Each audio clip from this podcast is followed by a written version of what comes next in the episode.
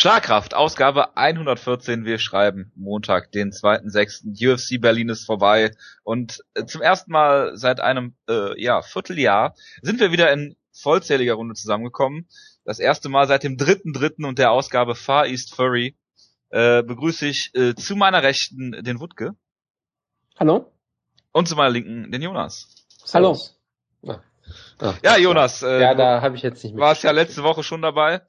Ähm, hast einige ich, kontroverse ich hab, Ausgaben, äh, ich, Aussagen. ja, ich habe auch irgendwie keine Erinnerung mehr. Ich war irgendwie so im, im Rausch irgendwie. Betrunken. Ich kann mich ja nichts erinnern, aber scheinbar habe ich da ja ordentlich über die Stränge geschlagen. Ich weiß auch nicht. Absolut, absolut. Ja, wir sprechen über News aus der MMA-Welt. Wir sprechen über die Fight Night in äh, Berlin, äh, von der ich glaube ich am wenigsten gesehen habe, obwohl ich am nächsten dran war wahrscheinlich. Und äh, dann reden wir über äh, die nächstwöchige UFC-Show. Ähm, dann vermutlich noch mit zwei Dritteln der vollständigen Besetzung, aber wir werden mal sehen. Ja, Neuigkeiten. Es geht um Chael Sonnen, vor allen Dingen. Wanderlei Silva ist ja weggelaufen vor dem Drogentest, als die Drogeninspekteure äh, von Nevada kommen. Und da ist meine erste Frage an dich, Jonas. Seit wann macht Nevada überhaupt außerplanmäßige Drogentests? Das ist eine gute Frage. Die machen das doch ab und war das mit Overeem damals auch in Nevada? Ja. Ich weiß das nicht. Ja, mehr. aber Overeem hat ja eine Vorgeschichte. Bei Wanderlei Silva gibt's ja jetzt nichts äh, theoretisch ja, zumindest. Wobei das können sie dich testen. Wenn du gerade Main Events. Gut, eigentlich hat ja jeder jeder Kämpfer, der bei Pride mal war, äh, eine Vorgeschichte. Das kann man durchaus so sehen, ja. Deshalb fand ich das so lustig, wo, äh, wenn er Silver Silver sagt, dass er 20 Jahre lang ähm, sauber war. Er wurde ja auch vielleicht auch nur gerade mal sechs Jahre seiner Karriere irgendwie getestet. Ja. Und ich meine, die Idee, dass er bei Pride sauber war, ist vollkommen absurd. Ich meine, selbst wenn man großer, selbst wenn man großer Wandel Silver-Fan ist, und ich kann es ja auch verstehen, er war ein riesengroßer Held, ist immer noch eine absolute Legende in diesem Sport, aber ich meine, der war ähm, auf allen Drogen der Welt. Und warum, Pride. warum sollte er auch nicht, wenn es nicht verboten ist? Das meine ich ja, das ist ja. auch nicht mal irgendwas Verwerfliches. Er hat ja nicht gegen die Regeln verstoßen. Genau. Dementsprechend, äh, ja, ich, ich weiß gar nicht, was ich davon halten soll. Ich war einfach froh, dass es diesen Kampf nicht gibt. Das war auch das Einzige, was ich dazu eigentlich sagen wollte. Also bist du froh, dass es den Kampf Vitor gegen Shell jetzt gibt? Äh, das äh, war jetzt um der Number One Contenders Kampf, ja? Genau, in einer Gewichtsklasse, Vitor, die, ja. in einer Gewichtsklasse, die irgendwie alle zwei Stunden wechselt, habe ich das Gefühl. Ist ja nicht ein Middleweight-Kampf. Also es ist ja, aber dann, definitiv ein Middleweight-Kampf, von dem Shell nichts wusste und er groß und breit verkündet hat, dass es ein Light Heavyweight-Kampf ist. Und als er dann auf die Waage geguckt hat mit 230 Pfund und dabei erfahren hat, dass es ein Middleweight-Kampf ist, ist ihm, glaube ich, ziemlich äh, der Schweiß runtergelaufen. Also hoffentlich, das weil er muss ja Gewicht helfen ne? beim Weightcutting. Ja, deswegen ja. Wenn nicht, hat er noch ein größeres Problem. Ja. Ja, Jonas, ja. was hältst du denn von dem Kampf gegen Vitor? Findet der statt? Das wäre äh, eigentlich ein Over-Under für uns. Nein, er findet nicht statt, sage ich natürlich. Ähm, Weil wenn er das immer seinen Kampf noch bekommt, er will ja noch die, den offiziellen ähm, allen Drogentests geben, nach die, in zwei Wochen oder so, wenn alles aus dem System raus ist, und dann möchte er noch den Kampf bekommen. Genau, und äh, Thiago Silva gibt die äh, Probe von Wanderlei Silva persönlich ab. Ja, also ich bin einfach mal sehr gespannt, ob da überhaupt irgendwas passiert, weil Vitor gegen Chael ist auch so ein total absurder Kampf natürlich. Ähm, Welcher Kampf gegen Chael Son ist denn nicht absurd für dich? Ähm, Chael Son gegen Chris Whiteman. Ja, Chael Son gegen Shogun war ja zum Beispiel mal ein fast normaler Kampf, wenn man das vielleicht so sehen will. Und dann gewinnt Chael, indem er Guillotine pullt, also das war auch nicht normal. Von daher ist das ein guter Punkt. Und eigentlich wollte ich auch gar nicht über Chael Son reden groß, sondern lieber über Maximo Blanco zum Beispiel. Das kommt daher, ja gleich. Ähm, schweige ich jetzt einfach das Thema tot, bis ihr das Thema wechselt, bitte okay. schön. Ja, nächstes Thema. Die Nachfolge Chase von Sun ist die soll... AfD dieses Podcasts. ja, absolut. Ja, ähnlich scheiße, ja. Chelsea soll ja die Nachfolge von Dana White antreten, habe ich ja heute gelesen. Das war ja schon mal Nein, Thema könnte, von mir. Er könnte. Ja. Lassen wir das, bevor ich hier ja, eine Wutke... Chelsea wird der Bernd Lucke der UFC. ja, hervorragend. Ja, ähm, Dana White hat im äh, Scrum wohl gesagt, dass Kat Zingano noch einen Kampf bekommen wird, bevor sie zurückkehrt. Sie ist zwar offiziell immer noch Nummer 1 Herausforderin äh, für den für den Titel, allerdings äh, ja empfiehlt er ihr äh, einen Kampf dann noch anzunehmen. Ich hoffe, sie kämpft gegen TJ Grant. ja, nein. Das hofft wirklich niemand außer dir. In Halifax am äh, 9. Äh, 4. 4. 10. Ne?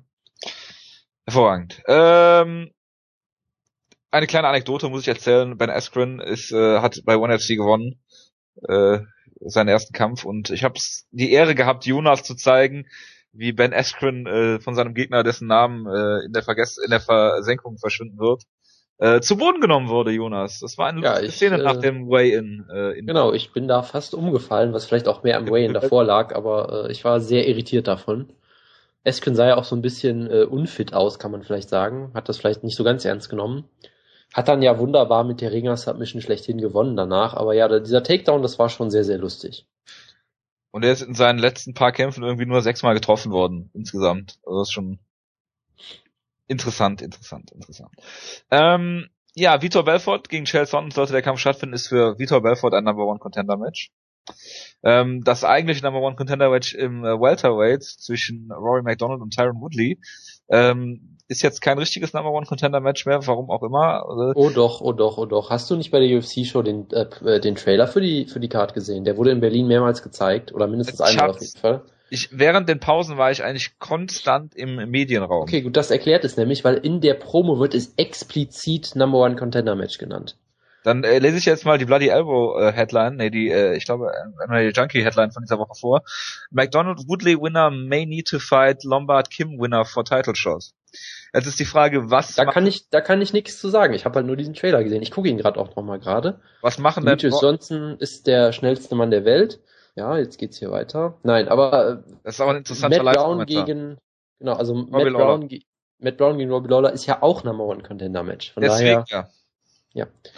Im Endeffekt wird Hector Lombard. das äh, sowieso, ja. Welterweight Title Shot, da steht es sogar ganz explizit, es geht um den Titelkampf. Von daher im Trailer, man kann davor darüber jetzt denken, was man will. Am Ende wird Eric Silver noch den Title Shot kriegen als nächstes irgendwie. Ich weiß nicht wie, aber er wird es irgendwie schaffen. Eric Silver? Okay, ja, absolut. Ähm, Ja, warum nicht? ja, weil Das ist Ähm. ein guter, gutes Argument, aber das, äh, ja. Die UFC hat jetzt beschlossen, Background-Checks einzuführen für ihre Kämpfer, das mal eine Neuerung ist. Ja. Äh, polizeiliche Führungszeugnisse und medizinische Historien werden jetzt verlangt. Das Einzige an der Neuigkeit ist eigentlich, dass das noch nicht gemacht wurde. Aber gut, das hat man ja öfter schon mal gesehen, dass das äh, noch nicht so ganz geklappt hat. Das ist wohl sehr richtig. Wutke, bist du noch da? Ja. Gut. Ich habe noch eine sensationelle Match-Ankündigung für dich am Schluss. Ähm, hast du noch ich bin News? gespannt. Jonas? Bitte? Jonas, hast du noch News? Äh, ich hab irgendwie nix, ne? nee. Okay, gut. Ähm, Kampfankündigung haben wir Gunnar Nelson, der jetzt gegen Zach Cummins antritt. Was Genau, weil der ursprüngliche Gegner sich verletzt hat. Das war Ryan LeFlair, was ein sehr interessanter Kampf gewesen wäre. nee, wäre es nicht, weil Ryan LeFlair auch nur Hype ist. Ah, der ist, ja, Da ist nicht. nur Hype. Das ist Er hat wieder nur- Cord McGee besiegt, Er ja? hat Also Cord. McGee besiegt, ja. Das rechtfertigt nichts. Nicht mal ihr. auch immer. Auf jeden Fall ist die neue Ansetzung m, schlechter als die davor. Darauf können wir uns ja vielleicht einigen, oder? Ja, das, äh, das will ich äh, nicht abstreiten. Äh, John Jones gegen äh, Alexander Gustafsson soll bei UFC 177 stattfinden, allerdings poker John Jones noch um einen neuen Vertrag, deswegen weiß man das nicht. Äh, Alexander Gustafsson ist beim äh, bei der Q&A in Berlin ungefähr 43 Mal gefragt worden, was denn jetzt mit dem Gustafsson-Kampf sei. Und äh, er hat jedes Mal geschafft, noch einsilbiger zu antworten als vorher schon, was sehr, sehr faszinierend war, dass er das immer noch hingekriegt hat.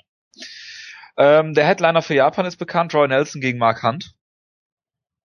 Das ist mal ein Kampf. Wutke, Ich bin gespannt, ich bin gespannt auf jeden Fall. Ja, geht was, Roy Nelson K.O.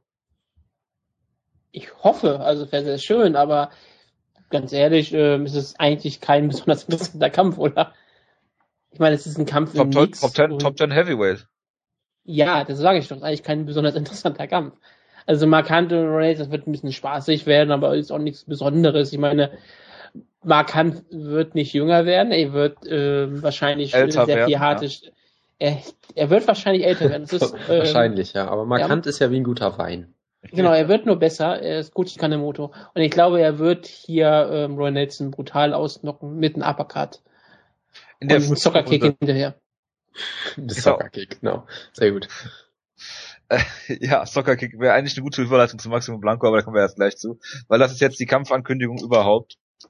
Ich weiß nicht, ob ihr was mitbekommen habt, aber ähm, Bellator ist ja jetzt auf Shopping-Tour nach dem Ach, ich wollte ich wollte, ich wollte es auch gerade sagen, ja. Bitte. was, was war nochmal der Main-Event hier für äh, Bellator 100? Ach genau, da, da müssen wir Wutke auch noch fragen. Wutke, oh, weißt du, was der Main Event ist? Von der nächsten Bellator-Show. Ist es nicht Eric Prindle und ähm, Colossus? Ja. Oder Ja. war das jetzt schon? Nee, das Nein. ist der nächste. Was sagst Okay. du zu diesem Kampf? Haben wir die letzte Mal drüber gereut? Ich meine, Also- wir haben letzte Woche darüber gesprochen, das kann sein. Ich, ich war ja nicht Ja. dabei oder beziehungsweise nur besoffen, von daher. Dann musst du die Show nochmal hören. Okay, Ja. mache ich dann. Dann mach bitte weiter. ich weiß es Nico. ganz ehrlich nicht mehr. was es gibt, es gibt einen hervorragenden, äh, es gibt ja äh, für die äh, Show nicht die, die darauf folgen, sondern die äh, danach, also bei der Tour 123, ähm, haben sie wirklich ein Main-Event auf die Beine gestellt von epischem Ausmaß. Im Middleweight, glaube ich, ist es Brandon Ward gegen James Irvin.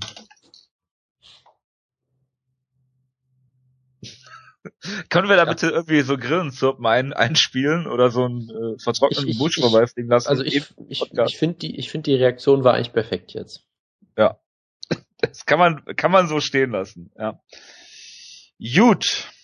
Wie machen wir jetzt weiter? Sollen wir über UFC Berlin reden? Und äh, danach schilder ich so meine Eindrücke und du deine, Jonas, und äh, Wutke am besten auch noch. Was Sollen für Eindruck? Ich saß vom PC.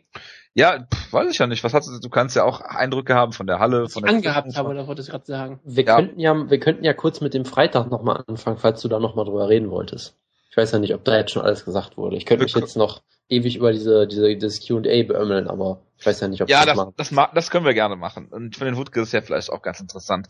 Also ich weiß nicht, ob ihr die Interviews, also ihr beiden habt die Interviews gehört, das weiß ich, aber unsere Hörer, äh, da kam zum Teil Feedback, zum Teil nicht. Es war ganz interessant. Wir hatten ja ähm, die Interviews mit, äh, zuerst habe ich Andy Ogle interviewt, dann äh, kam Peter Sobotta, Nick Hein, Drew Dober hatte ich da noch und ähm, dann hatte ich meine Telefoninterviews eigentlich fertig und war dann, ich hatte mir am Mittwoch freigenommen und hatte dann nachmittags, saß ich so gemütlich im Garten und dann kam noch so ein Anruf von der ähm, Zuständigen für die Presse und äh, die hat dann gesagt, ich habe den Maximo Blanco für dich. Ich sag so, ja, schön, schönen Dank. Ich hatte zwar Maximo Blanco angefragt, aber keine Bestätigung bekommen.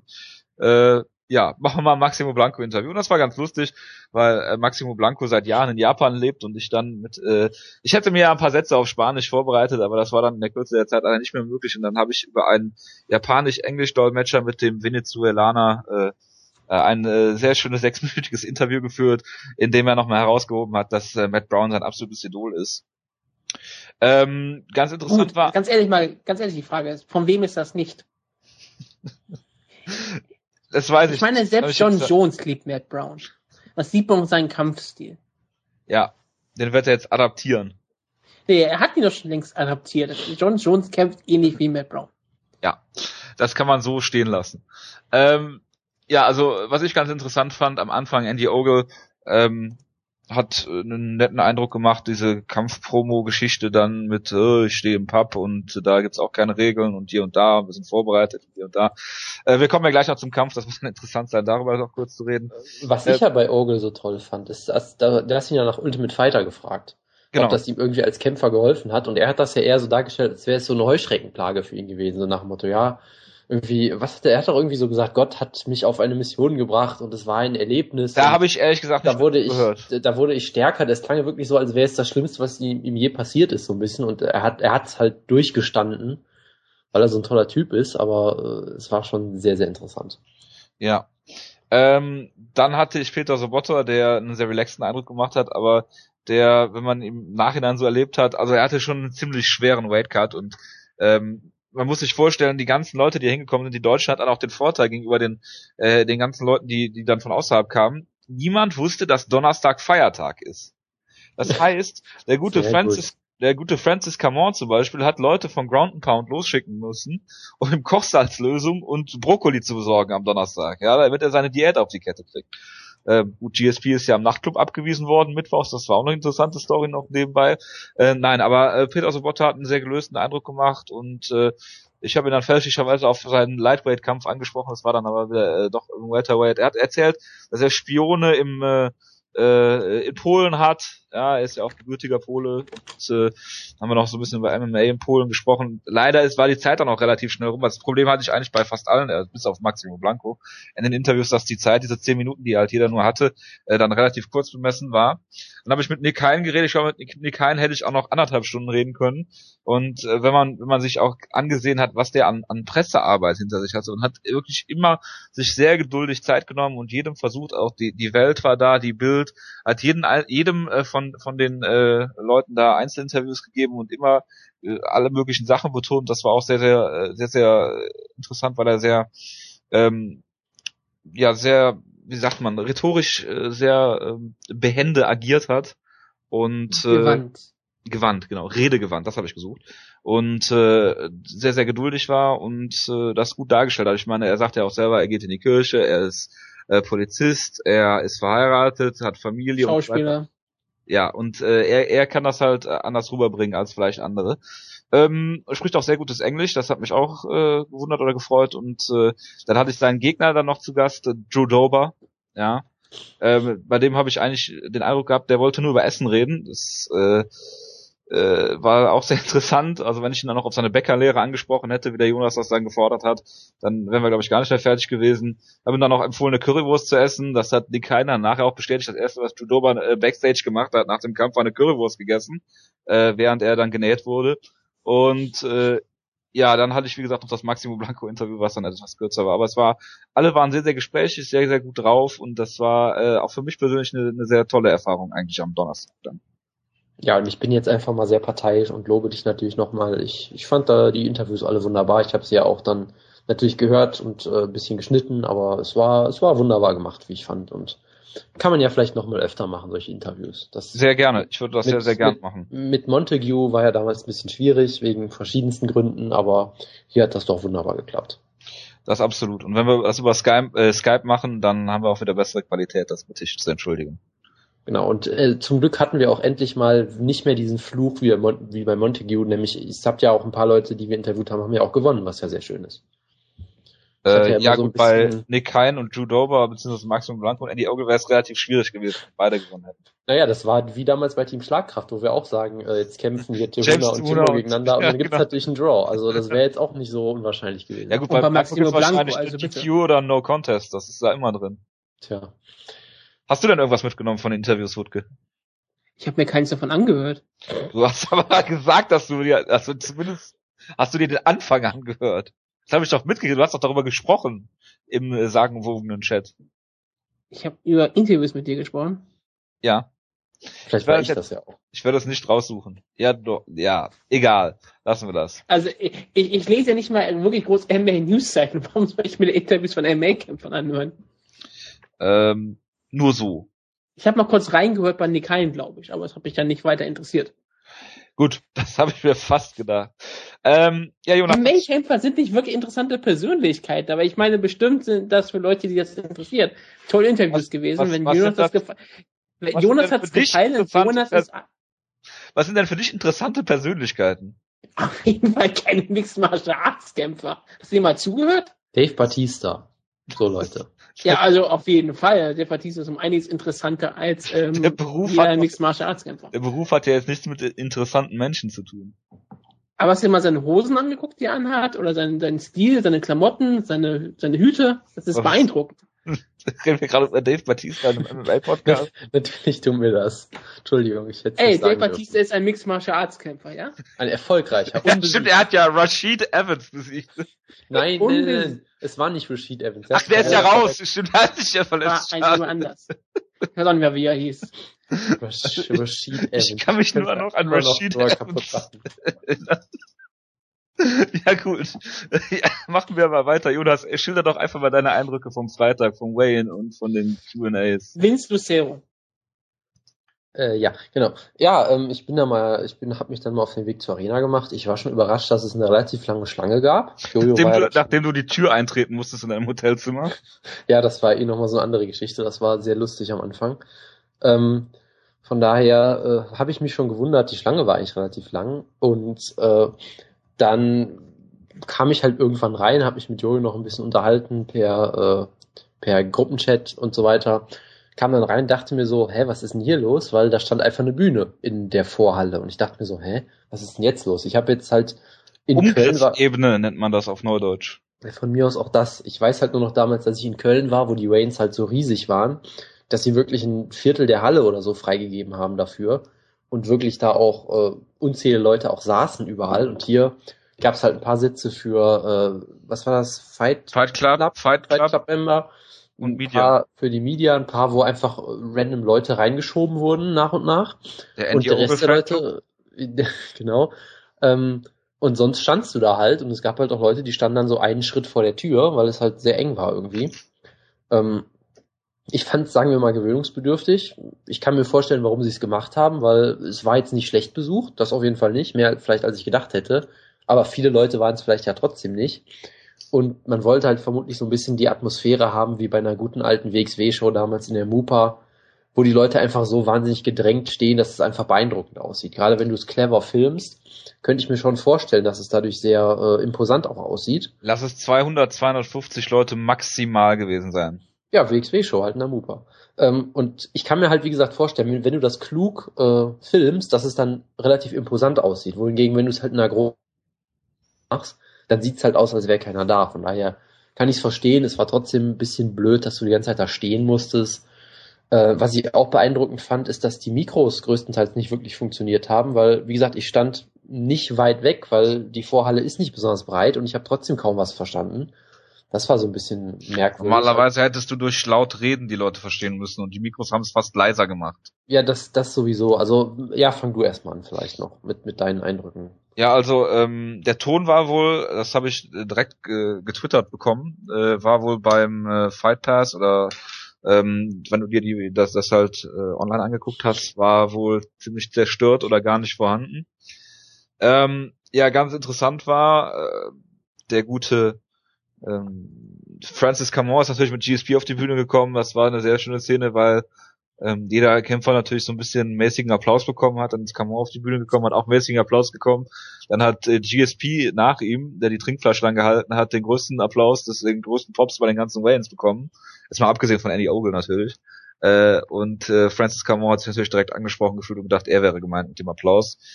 Ähm, was war, was war noch? Ja, Yuri Alcantara sah aus, als ob er fast umfällt. Genau, hat aber noch schön äh, das Ground and Pound Magazin in die Kamera gehalten. Genau, Das ist genau. natürlich wichtig. Dann, Ähm, genau, er hat ja auch Ground and Pound Aufkleber auf der Hose gehabt. Ja, es gab ja irgendwie fünf Kämpfer, die von Ground and Pound gesponsert wurden, die alle gewonnen haben, wenn ich das richtig verstanden habe. wobei Ground and Pound äh, nachher nur von drei Dreiern wusste, aber das ist nur nebenbei. Ähm, das äh, ist Naja, halt, es passt zum Event, wo die falsche Boden in Octagon war, dann haben- wissen wir noch nicht, welche Kämpfer sie gesponsert haben. genau, haben wurden die falschen Hosen, die Hosen wurden alle auch nach Brasilien geschickt aus Versehen zuerst oder so. Genau, genau. Die Hosen und der äh, Octagon wurden werden ja immer zusammen verschickt. Ähm, ja, Magnus Zehlenblatt war sehr, sehr groß und sah aus, als ob er zwei Gewichtsklassen über Christoph Jotko kämpft. Äh, Nick Hein kam mit äh, so einer, ja, Sonder-SEK-Uniform. Sagen, sagen wir einfach, Nick Hein war bei The Shield. Das war relativ abgekupfert, hatte ich das Gefühl. Aber gut, Das- der ist ja auch Polizist, von daher. Das sagt mir jetzt zwar nichts, aber gut. Und, Ja. und, und der kam ja auch noch mit, mit seinen Nunchucks raus. Das hat er von äh, Nick Diaz geklaut. Der hat das ja auch mal gerne gemacht. Nein, aber es war ja ganz lustig. Genau, also es war jetzt nicht übertrieben oder. Nee, nee, es war schon. Ah, Es war, äh, ich würde mir ja mal einen Tom Lawler Wayne wünschen, ne? muss ich ja ganz ehrlich mal sagen. ja, Aber das, Tom Lawler hat nicht das Geld, in Deutschland zu kämpfen. genau. Wenn schon, wenn schon Das würde CB, dir auch offen zugeben. wenn, wenn schon CB Dolloway drüber spekuliert, dass er mit dem Kampf Verluste machen wird, dann äh, ja, aber CB Dalloway hat dann natürlich direkt mal einen äh, Performance-Bonus, ich sage mal einfach zugeschustert bekommen. Ähm, von gut, daher- da, da, da greifen wir jetzt ja auch vor. Ähm, ja, deswegen, den- also was gab es für eine Q&As noch irgendwas, worüber man sprechen sollte? Also ich soll, ich wollte ja sagen, ich wollte eigentlich dann nach den Waynes gehen, weil ich irgendwie keine Lust mehr hatte. Ich wurde dann von Jojo überzeugt zu bleiben. Ähm, ich, Überzeugt, bin ich hab dann, gesagt, bleib gefälligst da. Ich bin dann auch geblieben, weil äh, das Wetter relativ schlecht war in dem Moment und es angefangen hat zu regnen. Dachte ich, naja, ne? Ist das so? Ähm, ja, wir, wir müssen, wir könnten vielleicht noch kurz über die äh, tolle Organisation reden. Es gab ja wirklich so eine Art Türsteher, der den Mediabereich abgeriegelt hat mit so einer Kette. Das war sehr schön. Äh, es gab auch einen sehr unfreundlichen Herrn, der Leute äh, die ganze Zeit angeschnauzt hat, der dann auch immer gezählt hat, wie viele Sitzplätze noch frei sind, sodass sich dann ein paar Fans hinsetzen durften. Das wurde dann mehrmals gemacht, was ich auch immer sehr bizarr fand. Dass wirklich abgezählt wurde, damit die Sitze voll aussehen oder so. Das war irgendwie alles sehr, sehr lustig organisiert, aber naja gut, das ist jetzt auch nicht weiter erwähnenswert. Und ja, die QAs, ähm, da ist halt vor allem bei mir hängen geblieben, dass Andy Friedlander das einzige Mikrofon hatte, was funktioniert. Oder er vielleicht auch der einzige ist, der weiß, wie man in so ein Mikrofon spricht. Weil Kann auch das, sein. Der ist ja auf jeden Fall trainiert in der Hinsicht, das hat man ja durchaus Ein gemerkt. besserer Ansage als Blutwasser mit Abstand. Das Ist er kann sehr gut sein, ja. Hat sich Ähm, sehr, sehr gemacht. Also wenn ich, ich, mir die ich erste fand ihn Show bei, genau, bei der ersten Show fand ich ihn furchtbar. furchtbar. Aber, es- aber seit der zweiten Show ist der richtig, richtig, also jetzt noch, ich würde ihn noch nicht auf das Level von Joe Martinez äh, heben, aber äh, kommt das nicht auf jeden weit dahinter, äh, kommt nicht weit dahinter, sagen wir mal so. Ja, also und alle anderen hast du halt wirklich kaum verstanden, obwohl du halt relativ nah dran warst. Das war schon ein bisschen komisch. Ähm, ich fange mal mit dem Positiven vielleicht an. Es gab zwei positive Sachen, die mir aufgefallen sind. Erstens, ähm, der gute Ramsey Nijim wurde durchaus mit einbezogen, was ich beeindruckend fand, weil ich hatte halt echt befürchtet, dass er keine Frage kriegt. So wie Juri Alcantara. Alcantara. Genau, das wollte ich auch gerade sagen. Äh, weil du hattest ja wirklich Gustafsson, der ja schon ein Star ist, auf jeden Fall für die, für das Setting. Äh, du hattest, ähm, hier, wie heißt er denn jetzt nochmal? Luke Rockhold, der ja auch durchaus ein bekannter Name ist. Du hattest Brad Pickett, wo du halt denkst, es sind bestimmt viele Engländer da und der kann sich sowieso, ist sowieso ein ganz sympathischer Kerl. Und er trägt einen interessanten Hut. Genau, und dann hattest du Ramsey Nijim, den halt irgendwie keiner so richtig kennt, hatte ich immer die Befürchtung. Aber er hat ein paar Fragen gekriegt, die waren teilweise sehr interessant, um es mal vorsichtig zu sagen. Äh, und generell, es haben sich viele Leute beteiligt. Ich hatte echt das Gefühl, ich hatte echt die Befürchtung, dass nach fünf Minuten Schluss ist oder so. Über die Qualität der Fragen, äh, da reden wir gleich vielleicht noch drüber. Jojo, was waren denn deine Eindrücke so? Also mein, äh, also was bei mir hängen geblieben ist, ist, dass Ramsey Nijim mehr kicken soll. Das war so ein Tipp vom Fan, weil das sehr, sehr gut funktioniert hat in seinem letzten Kampf. Genau, das war Das- eine, eine tolle Anweisung. Dass äh, Luke Rockhold einen Kampfsporthintergrund im Surfen hat. Genau, das war auch eine ernst, also ich war mir nicht sicher, ob das eine ernsthafte Frage war oder ein Hinweis auf diesen tollen Kampf gegen Tim Kennedy damals, den Strikeforce ja vollkommen unironisch vermarktet hat als Sniper gegen Surfer. Ja. Ich weiß nicht, ob das da vielleicht eine Anspielung drauf war. Er Ich hat glaube auch wirklich versucht, er hat auch versucht, die Frage natürlich ernsthaft zu beantworten, dass er dadurch sehr viel Balance gelernt hat und bla bla bla. Ähm, Lucia Aido hat einen Kampfsporthintergrund im Fußball. genau. Das, das lässt sich ja noch eher nachvollziehen als äh, Surfen oder Häkeln oder so. Genau. Äh, Ein weiteres Highlight war für mich, wie jemand versucht hat, aus Ramsey Nijim rauszukriegen, wo er Party machen wird die Nacht. Also wirklich mehrmals auch noch nachgehakt hat, ja, in, in welchem Club denn und so. Und dann wirklich gemerkt hast, der will eigentlich mit Ramsey, Nijim bitte Party machen. Nacht. genau. War gra Oh, gerade genau. vor dem, gerade vor dem Hintergrund, dass TSP dann am Türsteher gescheitert ist, fand ich das irgendwie Genau. sehr, sehr schön alles. Genau. Genau, dann äh, Gustafsson ist eine Million Mal nach John Jones gefragt worden. Genau, inklusive, jetzt muss ich das Zitat natürlich raussuchen. Scheiße. Mach du mal weiter, ich such's mal eben schnell. Ja, also ich fand's was, ich hatte, ich hab, muss ja zugeben, ich habe ja auch ein paar Fragen, was heißt vorbereitet. Ich habe mir gedacht, was könntest du jetzt fragen im, im wahrscheinlichen Falle dessen, dass niemand eine Frage hat, äh, weil es am Anfang auch danach aussah. Und ich hatte auch in der, bei der Postfight äh, Press Conference mir gedacht, stellst du Juri Alcantara mal eine Frage, aber als dann hieß nur noch zwei Fragen, bin ich leider nicht mehr drangekommen. Ähm, aber allein, dass äh, Gary Cook, aber da kommen wir nachher noch zu, äh, Juri Alcantara und Maximo Blanco verwechselt hat, weil er dann meinte, ja, wir hatten äh, 46 Nationen auf der Karte, äh, sogar Venezuelaner und guckte rüber zu Juri Alcantara, also es war hervorragend, es war herrlich. Naja, die sehen sich irgendwie alle ähnlich da unten, ne? Oh Gott. Ja. Ja, ja, absolut. Ich, ich, ich, Gary lass Cook kann das nicht aus, der war mal irgendwie ähm, Chef von Manchester City, das ist schwierig dann. Ja, auf jeden Fall. Ähm, ich habe die Aussage natürlich jetzt gefunden. Gustafsson wurde mehrmals natürlich, wie gesagt, äh, nach John Jones gefragt. Am besten fand ich halt die Aussage, wo ein offensichtlich schwedischer Fan ihm gesagt hat, please knock the fuck him out, was weder, was weder eine Frage noch ein richtiger Satz ist, was ich schon sehr, sehr toll fand. Das Und ist Gustafsson halt, Gustafsson hatte halt, konnte halt auch nichts anderes machen, einfach Ja sagen, was sehr, sich sehr oft wiederholt hat. Ähm, Ein weiteres Highlight, es gab sogar durchaus ganz gute Fragen, zum Beispiel an Gustafsson auch, ähm, ob er damit gerechnet hat, dass er John Jones zu Boden nehmen kann, wo er im Prinzip auch gesagt hat, so, ich war total überrascht, deshalb habe ich da auf dem Boden auch nichts mit ihm anfangen können. Genau, groß. genau, das ist Ähm, richtig. Dann wurde er gefragt, ob er ins Schwergewicht vorstellen könnte zu, gehen, genau. worauf die Antwort Nein war. Was Und ja auch sinnvoll ist, weil er ja den Titel auch gewinnen will im Light Heavyweight erstmal, aber ja. Ja gut, aber Hat hätte das- das, schon ein er- bisschen, hätte er das schon ein bisschen ausschmücken können. Er hat es ziemlich abgebürstet, ja, das ist richtig. Ähm, es gab natürlich mein Highlight, äh, die Frage, kann ich einen Staredown mit dir machen? Genau, die Das auch ungefähr, genau, es war absolut hervorragend. Danach war ähm, übrigens eine Autogrammstunde und das wussten eigentlich alle, deswegen äh, wusste ich die Frage eigentlich, aber was will man machen? Da sind wir dann auch nicht mehr da geblieben, weil es eh klar Genau. war, dass jetzt jede einzelne Person, die da noch stand, und es waren immer noch 80 Prozent der Leute, die bei den Wayans waren, gefühlt oder so, äh, natürlich jeder ein einzelnes Foto mit Gustafsson haben will. Und, genau, ich äh, bin dann auch dazu aufgefordert worden, noch zum Dana White Scrum noch zu gehen, was ich dann verneint habe. Ach, weil ich gesagt habe, ich habe keine Lust darauf, anderthalb Stunden da zu stehen. Es sind dann wirklich anderthalb Stunden geworden. Äh, dafür, dass ich eh nichts Neues erfahre und mir das gleich im Internet angucken kann, was Dana White gesagt hat. Mit, die haben anderthalb Stunden mit Dana White geredet? Es war anderthalb Stunden Scrum mit Dana White, ja. Ach du Jemine. Ja, aber es ist halt, du hast halt die Chance, das was mal zu machen, ne? Ja, ja, aber ich hab's abgelehnt. Ja, Mist. Spricht für mich, oder? Du hättest ihn nach Henberau fragen sollen. Ich hätte, Manche andere Leute Das Problem ist, alle Fragen, die ich ihm hätte stellen wollen, hätten dazu geführt, dass ich am nächsten Tag nicht in der Halle, obwohl ich hätte wahrscheinlich irgendwo eine Karte noch herbekommen, aber äh, zumindest nicht mit äh, Medienakkreditierung da rumgelaufen wäre. Das kann durchaus sein, ja. Wer kurz überlegt, Gary Cook bei der PK zu fragen, you just announced the attendance of 8000, what's the live gate? Aber äh, ich, auch, ja. ich war auch überrascht, dass keiner ähm, das gefragt hat, weil er hat wirklich gesagt, 8000 Leute waren da. Gedacht, das ist keine wirkliche ähm, Aussage. Es gibt, es gibt einen. Wisst, es gibt wisst einen, übrigens, an wem mich das erinnert, ganz kurz. Das hat nämlich Björn Rapney bei, Bellat, bei dem Bellator Pay-per-View auch gemacht, wo er gesagt hat, ja, äh, das Gate, das wissen wir noch nicht, das äh, hat uns die äh, das Casino noch nicht gesagt oder so. Ach, wo sich dann alle, die Kohle erstmal ein? Ja, keine Ahnung, wo sich dann alle furchtbar über ihn lustig gemacht haben und gesagt haben, bei der UFC würde sowas nie passieren natürlich. Äh, weil, halt, weil halt klar war, die, die Gate für den Bellator Paper war scheiße und das wollte er nicht sagen.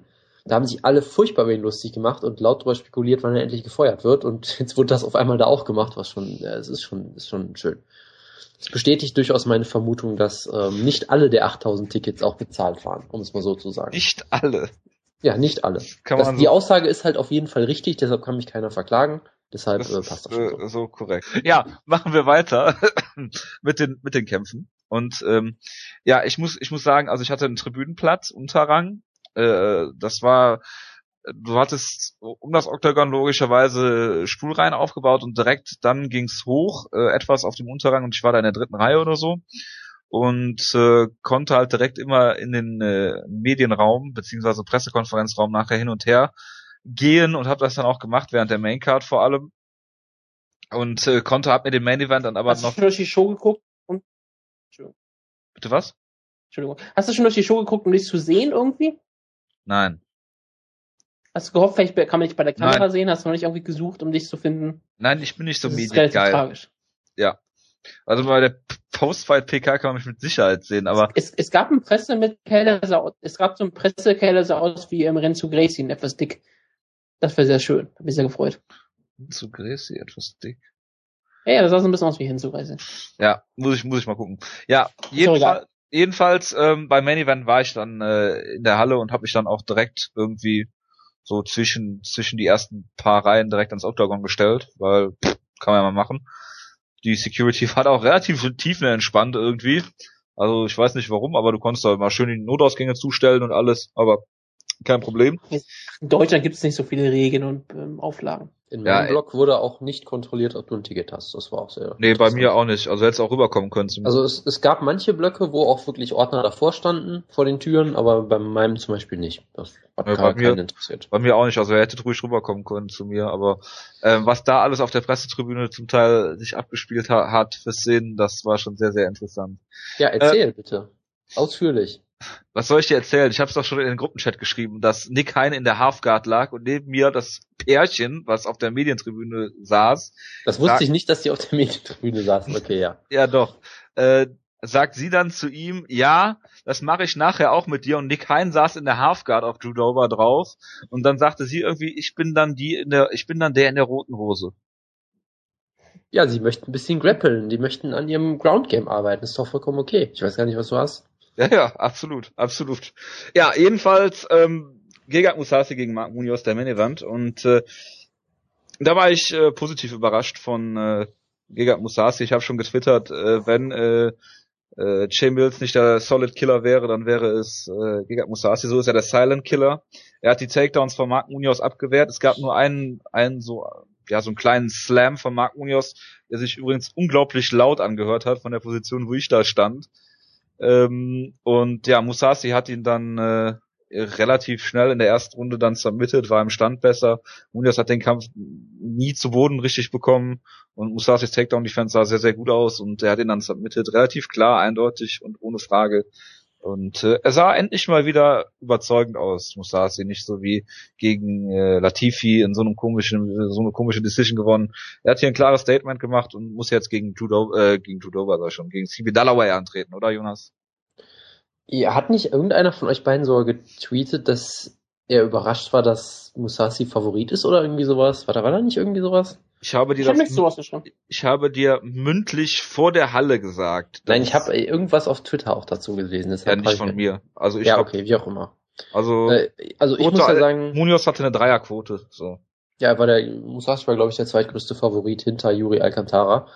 Äh, das hat sich dann auch durchaus bestätigt. Nee, also ich war ich habe mich eigentlich relativ bestätigt gefühlt, was auch so ein Grund war, warum ich nicht so richtig gehypt war, weil ich halt gesagt habe, der Main Event ist eigentlich eine zu klare Nummer für mich so.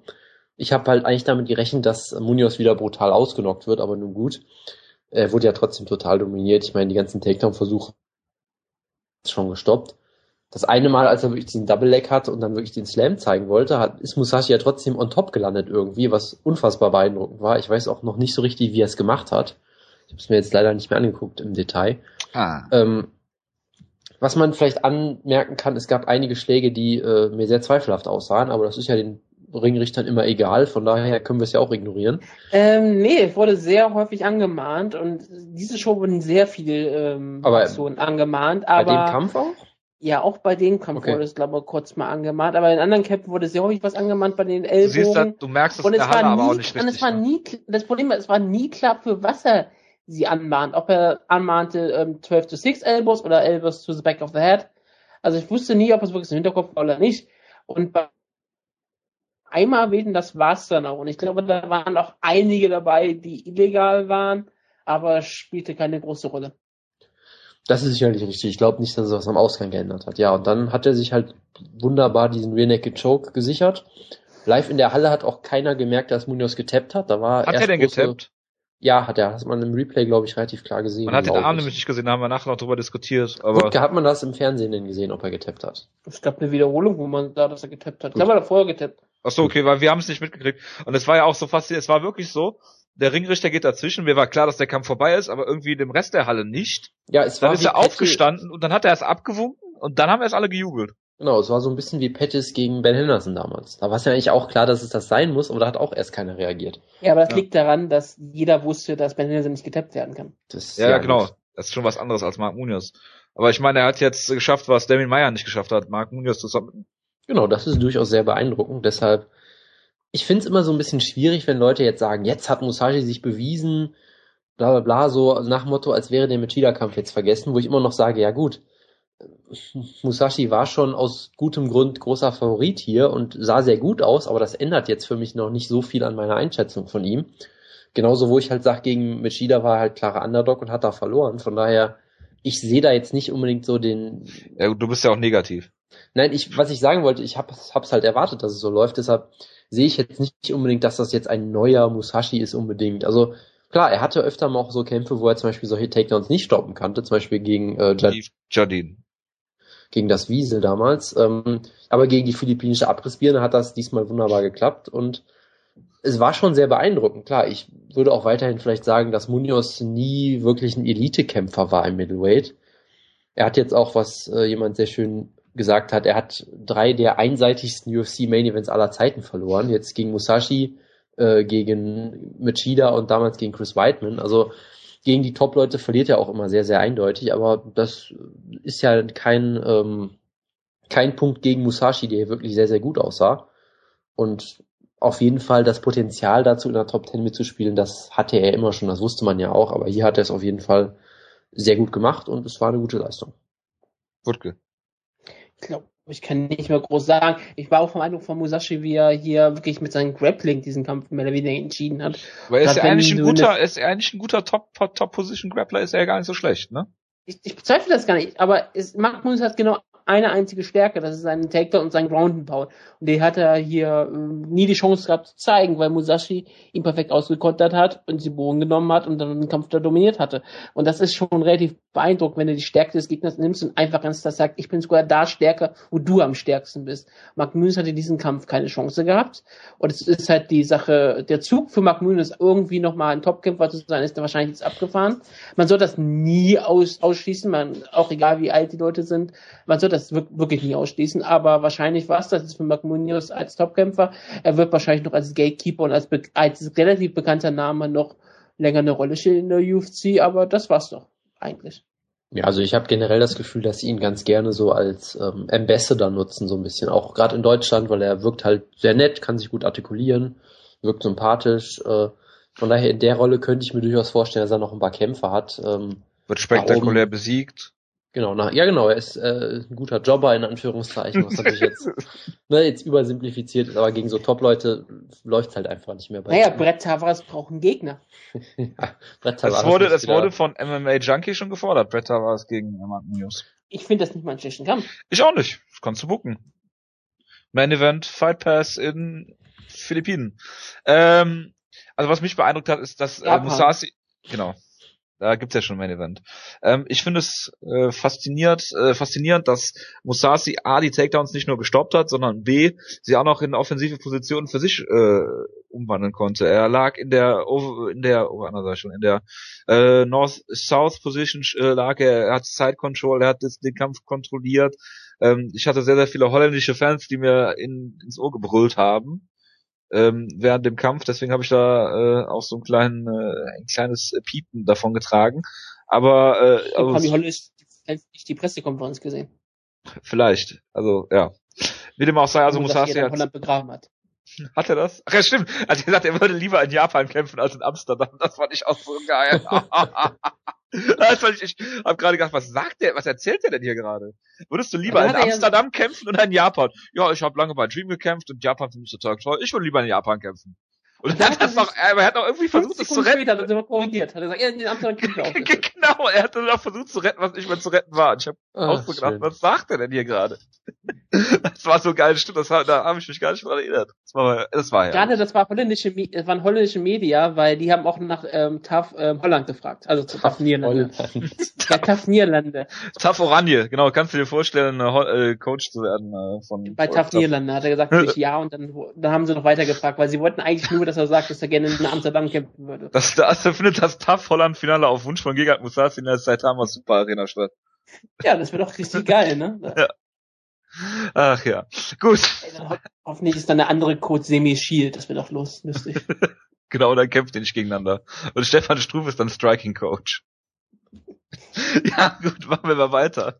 Ähm, CB Dalloway gegen äh, Francis Camon und da ähm, will ich kurz was zu sagen. Ich habe den Kampf nicht gesehen. Ich war die ganze Zeit im Mediaraum und habe äh, den äh, Interviews mit äh, Nick Hein gelauscht.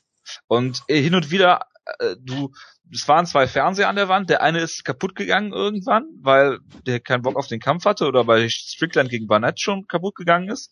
Jedenfalls ähm, gab es dann immer wieder Jubel in der Halle. Und dann habe ich mich umgedreht auf den Fernseher und habe einfach nur gesehen, wie die beiden mit in die äh, Höhe gereckten Armen da standen. Weil ich dachte, ist es jetzt eine Aktion gewesen, ist das ein Finish gewesen? Aber die standen einfach nur gegen, sich gegenüber und hatten die Arme so, so Nick Diaz posenmäßig. Und ja, irgendwie habe ich dann gesehen, dass Donovan wohl Takedowns geholt hat und mehr weiß vom Kampf nicht. Ja, das war wirklich sehr beeindruckend. Ich meine, Wanderlei Silva hat ja auch geschrieben, wenn Nick Diaz jemals in der Halle gekämpft hätte, wäre er direkt zum Kanzler gewählt worden irgendwie. Das war schon beeindruckend, weil wenn Camon hat die erste Runde, glaube ich, war es ja klar verloren, wurde gedroppt. Hat dann in der zweiten Runde angefangen mit diesen Posen. Stevie Dollar hätte es einfach nachgemacht und die Fans sind komplett abgegangen und ich dachte, die reißen gleich die Halle ab. Und ich frage mich immer noch, warum. Es war sehr merkwürdig. Es gibt davon auch einige lustige Screencaps, die wirklich total absurd aussehen, wie die da einfach beide so stehen und dann mit der, mit der Bildunterschrift I respect you, bro, oder irgendwie sowas. Das ist sehr Come schön. at me, bro, I respect you, bro. Genau. Das war sehr, sehr lustig. Äh, das war auch das, die beste Offensivaktion von Camon in dem Kampf, glaube ich. Das, äh also das will ich mal unterstreichen. Nein, äh, okay. die, die Titersphäre von Schlagkraft, also die ganzen englischen Schleifer, sind total auf François Camon abgegangen, haben gesagt, sie sind zum ersten Mal von Camon beeindruckt gewesen, gerade offensiv. Bitte was? Die fanden, fanden sogar, das war der erste unterhaltsame Kampf von François Common und sie waren eigentlich alle total zufrieden. Ich war auch relativ beeindruckt davon. Also Also dass ich sowas Das nach sind Aussage jetzt kam. ganz Ich, geile Eindrücke, die du hier gerade schilderst. ja, ja, ich Also- sag dir, das waren die Twitter-Eindrücke, die ich gesammelt habe. Ich fand den Kampf relativ langweilig, weil CB Dalloway ihn ziemlich dominiert hatte. Gerade natürlich in der dritten Runde, wo er ihn einfach nur ähm, am Boden hielt und fertig gemacht hat. und In der zweiten Runde hat er ihn auch ähm, sehr gut getroffen, in der ersten Runde hat er ihn auch kontrolliert. Ich fand eigentlich, es gab nicht viele Aktionen. Das Einzige, was Camon gemacht hat, er hat sehr viel gestöhnt und geschnaubt und gebrüllt und mit den Augen gerollt. Und mit den Augen gerollt, hat einen Ex-Kick versucht zu der Schulter und ist, glaube ich, dann brutal gescheitert. ähm, das, es war ein es war ein großartiger Kampf in der Hinsicht, dass man gesehen hat, dass Camon eigentlich nichts kann. Also nein, das ist auch übertrieben. Aber ich meine, ist, hat, kann keinen interessanten Kampf haben. Ich meine, selbst wenn er sehr viel rumstöhnt und Cam Epney Bro Gesten macht, ist er kein interessanter Kämpfer. Er hat natürlich als französischstämmiger Bomber natürlich mit seiner K.O.-basierten Offensive versucht zu überzeugen, hat es dann aber nicht geschafft. Simi Dalloway ist auf jeden Fall der verdiente Sieger und ich, ich glaube, er hat sogar eine relativ gute Chance eigentlich in der Middleweight Division der UFC, aber er wird nie einen guten, guten Kampf bekommen, weil Dana White ihn ja absolut hasst. Er hat ja einen Tweet gemacht, dass irgendwie, oh Gott, hier Simi Dalloway ist eine richtige Charisma-Bombe. Das war ja irgendwie, irgendwie Ja, sowas hat er das geschrieben. Ich weiß nicht genau, was er genannt hat. Da, da wurde Dolloway doch auf der Pressekonferenz Konferenz noch danach. angesprochen. Genau. Genau. Und aber, ich meine, es war erinnert ein euch, schreckliches Interview. aber ihr erinnert euch schon noch daran, dass er von Mark Munoz und Jared Hammond brutal in Back-to-Back-Niederlagen ausgenockt wurde. Tja, Ja, aber es ist Jahre her. Er hat Ja. sich gemacht. Das kann man, glaube ich, durchaus sagen. Also, Ich glaube, Rahmen. er war wirklich der langweiligste Kämpfer von allen, die bei der PK waren und Yuri Alcantara ist nicht mal eine Frage gestellt worden. Also, Gut, ich wusste auch nicht, ob Jurika Alcantara überhaupt Englisch versteht. nein, deshalb, das meine ich jetzt gar nicht, meine ich gar nicht negativ, sondern das ist bei den, Portugies bei den portugiesisch sprechenden Kämpfern ja meistens immer wirklich eine gute Frage. ja, aber dann hätte ich mit Dean Lister, der neben mir saß, auf dem Boden bei der PK, ähm, der kann bestimmt Portugiesisch übersetzen. Weil Weiß ich er, nicht, kann er, kann er Deutsch Tsch- übersetzen vielleicht auch. vielleicht, ich weiß es nicht, Dean Lister war auf jeden Fall lustig, dass der neben mir saß. Und ich glaube, der wiegt im Moment 450 Pfund. So wie der aussah. Er ist also ziemlich groß, hat ihn kaum wiedererkannt. Wenn ich vielleicht mal was zum Kampf sagen soll. Ähm, Nein. Camon hat wirklich, sah wirklich ziemlich schlecht aus, fand ich. Ich habe eigentlich gesagt, dass das eigentlich ein relativ gutes Matchup für ihn ist, weil er eigentlich der bessere Striker sein sollte, gerade auf Distanz. Äh, Muki Alexander hat da, glaube ich, einen ganz guten Tweet zugemacht, dass er sagt, ähm, dass irgendwie Camon der, der Kämpfer ist, der die gefährlichst, die, der die am gefährlichsten aussehenden Strikes der MMA-Geschichte hat, die aber nie irgendwas ausrichten. Ja, er hat sehr viele Kicks gezeigt, aber die konnten er auch nur zeigen, weil CB Dalloway immer ist. CB Dalloway war immer weit weg, hat nie, das, hat nie versucht, die Distanz zu schließen. Und immer als CB Dalloway die Distanz schloss, hat er entweder Camon hart getroffen oder den zu Boden genommen. Ja. Und ich meine, dann hat Kamoy ja auch, äh, wenn er zu Boden genommen wurde, hat er wieder mit den Augen gerollt. Äh, er hat dann in Runde drei war es, glaube ich, wirklich auch noch versucht, Kimuras zu pullen, wo wirklich die Ich glaube, Crowd, oder was in Runde zwei, weiß ich nicht, auf jeden Fall haben, haben da wirklich die Crowd sogar teilweise darauf reagiert, wo ich halt sagte, ja, das wird einfach nicht. Du kannst kein Kimura pullen im Jahr 2014. Nicht, zumindest nicht so. Also, offensiv hat er wirklich gar nichts geleistet im Kampf. Ich fand's äh, echt interessant, weil für mich hat er in dem in der Niederlage gegen Jacare sah er für mich besser aus als in fast jedem Sieg, den er bisher hatte, wo ich wirklich dachte, hey, äh, Kamau scheint sich durchaus zu entwickelt zu haben, hat Jacare outstriked äh, für einige Zeit, hat am Boden überlebt zumindest. Und hier war es halt wieder ein ziemlicher Rückschritt, hatte ich das Gefühl. Äh, und natürlich ein Highlight bei, bei mir noch. Ähm, ich hatte sehr schöne Sitze. Ich saß quasi am Entrance, mehr oder weniger direkt. Und du hast, hast, dann du, wirklich. hast du einen Kämpfer die Mütze geklaut? Nein, habe ich nicht. Das war nämlich, weil äh, vor diesem Kampf standen da auf einmal 100 Leute direkt an der Guardrail aus äh, nicht ganz äh, unerfindlichen Gründen und wollten natürlich GSP abfeiern und äh, haben sich da sehr zum Affen gemacht. Und Camon hat sich bestimmt wieder über den Applaus gefreut. Ja, wahrscheinlich. danach äh, ja, hat er sich davon gestohlen und CB Dolloway hat eine tolle Promo gehalten. Also CB Dolloway äh, müsste jetzt auf jeden Fall Top 15 Middleweight sein, vielleicht sogar Top 10. Ich gucke mal, ob die Rankings aktualisiert Äh, wurden. Er hat ja auch er gefordert, dass er 10, Top aber 10 ist. Ich glaube da nicht so ganz dran. Ich Aber, fordere aber natürlich jetzt wir, sofort den wir, Kampf. er hat, er hat zu uns Medien gesprochen, hat gesagt, ihr macht ja die Rate, äh, die Rankings. Ja, und- Jojo, du hättest. äh, Du könntest die Rankings machen, wenn du Ich möchtest. dachte, du bist doch unser, unser. Ranker Genau. vom Dienst. Darf ich mal an das Projekt Woodke Rankings erinnern? Ja. Ja, Also, aber ich du- wurde ja nie hier wirklich gefragt. Verstehe. So, Wutke, also du musst jetzt hier nicht jede Woche mitmachen, aber wenn du jede Woche bitte die Rankings posten würdest, das wäre hervorragend.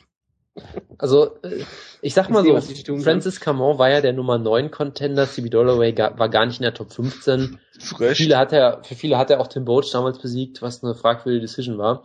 Ich fordere jetzt natürlich CB Dolloway gegen Thales Lates oder alternativ gegen Joel Romero, das sind Ich alles dachte gegen wunderbare. Brett Tavares. Nee, Brett Tavares ist ja erstmal raus, der ist ja. Dir ist klar, dass wenn er die Tim Boach Decision gewonnen hätte, eine 6, äh, nee, eine 5 ja, Siege, deshalb, muss er, deshalb muss er jetzt so gegen Top-Gegner wie Thales Lates antreten. Ja. Gut, Gut, von mir, von mir aus auch gegen Joel Romero. Da hätte ich auch kein Problem mit. Da würde er leider gewinnen, weil er Romero die ganze Zeit zu Boden nimmt, glaube ich. Aber Ich gut. kenne keinen Joel Romero.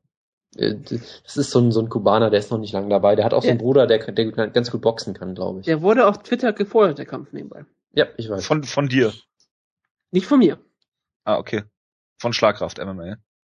Nö, von allen Reportern auf Twitter. Es wurde, ich habe den Kampf sehr, sehr häufig gelesen auf einmal. Ich weiß nicht, W- warum WLAN er diesen Kampf W- hat. Medien-WLAN hat übrigens nicht funktioniert bis nach der PK. Aber Das das, kann ich so nicht bestätigen. Das Ach, du bist also derjenige, der die ganze Zeit das Mediennetzwerk äh, ich- Netzwerk okkupiert hat. So, so. Hauptsache, Also, du hast, ja, ja, lassen wir das. Ähm, Sean Strickland gegen Luke Barnett. Was sagst Genau, du da- zu diesem Kampf? ich habe ihn nicht gesehen, weil ich auch da noch beim Nick Hein äh, Interview stand, Gut, weil der hat äh, wirklich nach dem nach dem Niklas Backström Kampf ist Backström direkt gekommen, hat Interviews gegeben, relativ kurz angebunden, logischerweise, und dann kam Nick Hein und der hat wirklich von äh, Anfang Sean Strickland gegen Luke Barnett bis äh, kurz vorm Main Event, bis in den Main Event rein sogar noch gelabert. Äh, und nach dem Main Event bin ich dann wieder rein und da war er immer noch am Reden mit jemandem. Also das war schon Ja. sehr, sehr beeindruckend. Er ist äh, der neue Mark Hominick auf jeden Fall. Ähm, Ja. Ich muss sagen, ich bin bei diesem Kampf in der dritten Runde einfach weggegangen und habe mir eine, äh, einen Leberkäse geholt, weil ich den Kampf nicht mehr aushalten konnte. Deshalb, Wutke, du bist gefragt. Du hast als einziger den Kampf gesehen. Bitteschön. Ja, damit habe ich alles schon gesagt über den Kampf. Es, ich habe der Show gesagt, oh, die Show ist bisher sehr unterhaltsam, auch wenn die keine nicht viele Entscheidungen gibt, war es bisher eine unterhaltsame Karte, sehr schön. Habe ich gedacht, ich könnte vielleicht häufiger Mixed Martial Arts gucken. Dann kam dieser Kampf und gesagt, ja, okay. Vielleicht doch nicht. Also nein, es, es, es, war ein, es war ein ziemlich langweiliger Kampf, wo dann viele Leute dann auf einmal sich profilieren wollten, indem sie sagten, dass sie den Kampf total spannend fanden und technisch anspruchsvoll. Und er war natürlich auch Sportlich relevant. Dankeschön. ja, habe ich auch getwittert einmal. Äh, es, es war halt wirklich so, es war ein technisch, wenn man sowas mag und, takt und taktisch gefühlt auch, wenn man sowas mag, ist das sehr schön. Und äh, man konnte dann auch bei manchen Leuten, wenn man so auf Twitter folgt, ähm, die mehr Ahnung haben von technischen Striking auch sehen, dass die von manchen Aktionen relativ ähm, beeindruckt waren. Gerade in der zweiten Runde haben sie gesagt, dass, äh, dass Barnett endlich die ähm, Art gefunden hat, wie er gegen Strickland agieren sollte. Dann hat er es aber nie wieder getan in der dritten Runde. Aber alle Leute waren sich einig, dass eigentlich Luke Barnett nur den Kampf gewonnen haben konnte. Ich glaube, der Einzige, der sagte, dass es okay war, dass Strickland gewinnt, war, glaube ich, Josh Gross. Nicht gelesen habe. Ich glaube, der hatte kein Problem damit, aber sonst haben alle Leute schon Robbery geschrieben. So weit würde ich nicht gehen, gerade weil es niemand interessiert hat. Die meisten Leute haben auch gesagt, ja, Robbery, aber pff, eigentlich ist es doch scheißegal. das war wirklich so die Reaktion und so ging es ja auch den meisten Leuten. Und ich glaube, selbst Strong Sean Strickland hat damit ja nicht gerechnet. Er hat ja auch in der Pressekonferenz auch gesagt, ja, ich glaube, ich glaube, ich habe gewonnen, ich glaube, ich habe mehr getroffen, ich glaube, das ist eigentlich in Ordnung, der Sieg, aber hat sich auch so ein bisschen so getan wie, ja, ich weiß eigentlich auch nicht, ob ich selbst gewonnen habe. Es war halt ein- kein spannender Kampf und ich Also- glaube, wenn man die Chance hat, dann soll man den Kampf einfach ignorieren. Sean Strickland hat noch jetzt ist es weiterhin unbesiegt, Luke Barnett hat die erste Niederlage. Ich glaube trotzdem, dass Luke Barnett die größere Chance hat, in der UFC weiterzukämpfen. Jetzt mal ähm, kurz die Eindrücke, die ich hatte. Ich habe mich lange mit dem Ground and Pound äh, Elias unterhalten, auch weil äh, sein Handy in meinem Kabel hing. Ähm, und äh, der hat gesagt vorher, also wir haben den Kampf so zusammen auf dem Fernseher geguckt und äh, es war vorher so, dass die beide Kämpfer interviewt haben und beide sind verbal sehr aufeinander losgegangen, haben gesagt, oh, ich hier und da und ich verprügel dich, um das mal so zu paraphrasieren und äh, Luke Barnett mit seinen Segelohren und hier und da und die ganze Zeit Trash Talk Sie haben sich mal Fistbumps gegeben. und haben, haben dann, ja, hervorragend, ähm, und haben dann, ja, so einen Kampf abgeliefert. Das ist schon ziemlich äh, beschämend eigentlich. Und naja, was ich mich frage, warum steht dieser Kampf auf der Maincard und nicht Nick Hein? Weil Weil- Bild.de überträgt die Maincard und Nick Hein steht nicht drauf. Ja, weil es, weil sie halt ein Thema haben wollten, nämlich Middleweight-Kämpfe scheinbar. Das ist wirklich der einzige Grund, den ich mir vorstellen kann. Ja. Und halt, und halt, sie sind unbesiegt gewesen. So. Und sie wollten Luke Barnett wahrscheinlich auch pushen. Das kann durchaus sein, ja. hat sich ja im Vorfeld da dadurch hervorgetan, dass er lustige Klamotten immer anhatte bei den äh, Naja, er ist. Brite. Ja, ich weiß. Also, es hat mich auch gewundert. Also aus meiner Sicht hat sich niemand für Luke Barnett interessiert, als ich da war. Es gab war wirklich mehr. Ja, finde, Luke ja, Barnett er ist ist aber auch Brite. uninteressant. Nein, aber ich meine, wie gesagt, er ist Brite, er ist unbesiegt. Er war, war der, er war bei Ultimate Fighter, ne? Ja. Ja. Ich hätte Ja, gedacht, aber da, hat er verloren. Ziemlich ja, aber er hat ja diesen, diesen einen wunderbaren K.O. damals zumindest gehabt. ja, mit Flying. E, ja, ja. Wie auch immer, ich hatte halt gedacht, weil sie ihn auch pushen, dass vielleicht viele Engländer da sind, aber es hat sich niemand für ihn interessiert gefühlt. Und es waren deutlich mehr Tom Ninimaki-Fans zum Beispiel da. Ja, es äh, waren als- sehr, sehr viele. Skandinavier da, das muss man Ja, sagen. genau. Und, äh, die eine äh, Sache, die ich noch sagen wollte dazu, Ja. ähm, der gute Wutke hat ja so ein bisschen Publikumsschelte betrieben, hat ja getweetert, ich nehme mal an, dass er das war. Ja, ja, ich habe getwittert. Er hat getweetert. ähm, das Publikum bekam bisher eine Top-Card, aber buhen sofort bei der ersten Langeweile. Ähm, ich muss ja sagen, ich habe natürlich nicht geboot, ich würde sowas auch nicht tun, aber ich kann es irgendwie nachvollziehen, weil das ist mir in den drei Jahren, in denen ich nicht mehr so eine Show live gesehen habe, habe ich das vergessen. Mir ist aufgefallen, ein langweiliger Kampf ist, wenn du live bist, ungefähr tausendmal schlimmer als vorm Fernseher. Ja. Das ist wirklich unglaublich. Weil jetzt Don Herr den Harley nicht hat. se selbst interessante Kämpfe scheinen am Fernsehen interessanter als in der Halle. Das, das würde ich gar nicht mal unbedingt sagen, wenn es wirklich. Äh, ich also fand ich den sag mal so, Opener furchtbar. ich sag mal so, wenn Ich fand den, den Du hast Opener auch keine Ahnung von Mixed Martial Arts. Ja. absolut. Ich sag mal so, ich, ich glaube, so ein Kampf wie Jamie Warner gegen Abel Trujillo ist live unfassbar geil. Und zwar mehr als am Fernseher noch. Aber gerade so lang, lang, äh, langsame Kämpfe, taktische Kämpfe, vom Bodenkampf geprägte Kämpfe, das, ich kann es verstehen, dass es live sehr anstrengend sein kann. Es lag vielleicht auch daran, dass ich unfassbar müde war und Ja, aber je nachdem sieht man Bodenkampf ja auch gar nicht richtig. genau und äh, allergisch war und weiß ich nicht was. Aber wie gesagt, ich, ich Ich will, verstehe, was du sagen willst. Ja. Ich habe ja den Kampf auch nicht gelobt. Ich hätte trotzdem nicht gehut. das, ist, das äh, hätte ich auch nicht gemacht, aber ich kann es ein bisschen mehr nachvollziehen, als ich das äh, tun würde, wenn ich es von zu Hause aus geguckt hätte. Sagen wir es einfach so. Trotzdem Und- hast bisher eine sehr, du hast, es gab bisher nicht einen einzigen langweiligen Kampf davor. Und dann ist der erste Kampf langweilig und sofort wird geboot. Das finde ich immer schade. Das ist halt immer Das so. Das, Das ist, das ist schade. sicherlich, Das- das, ist sicherlich richtig. Ja. ist ja schlimmer als das deutsche Fußballpublikum hier. Aber vielleicht Äh, ist das, das, kann sogar, ich, das kann ist ich nicht, das kann ich nicht bestätigen. Ich hatte ja die Ver Vergleichssituation, das deutsche Fußballpublikum. Du warst aber mit den Du Afrikanern. warst aber im afrikanischen Block, ja. ja, die Ich, waren, war, die wo, waren weiß, super. wo ist das Selfie geblieben, was ich gefordert habe? Ich kann doch jetzt nicht auf einfach die, denen auf den Sack gehen. Ich saß ja nicht direkt da. Du Ich musst niemandem ja auf so, den Sack gehen.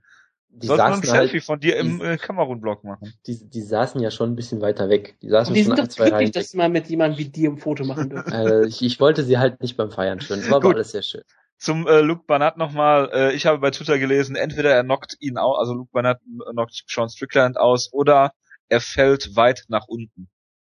Das fand ich, oder nee, er, er- fällt, he falls funny, das war, das war der, das war die, äh, der Twitter Hashtag. Im Sinne von, er wird lustig ausgenockt. Genau. Ja, genau. Ähm, machen wir mal weiter mit, ähm, nee, eins wollte ich noch sagen. Was ist denn besser vom deutschen Publikum her? Totale Stille bei so einem Kampf oder dann wenigstens Buh?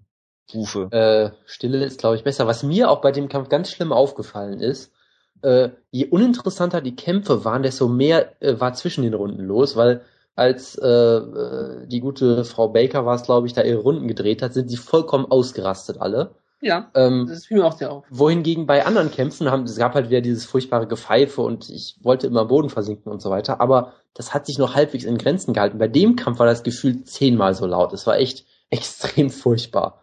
Naja gut, aber das ist nochmal der andere Punkt. Ich glaube, mehr müssen wir über den Kampf wirklich nicht Genau, sagen. wir haben schon viel zu lange geredet. Reden wir über äh, deinen fav favorisierten Kampf, glaube Den ich. besten Kampf des Jahres, ja. Äh, des Abends. Ist das so?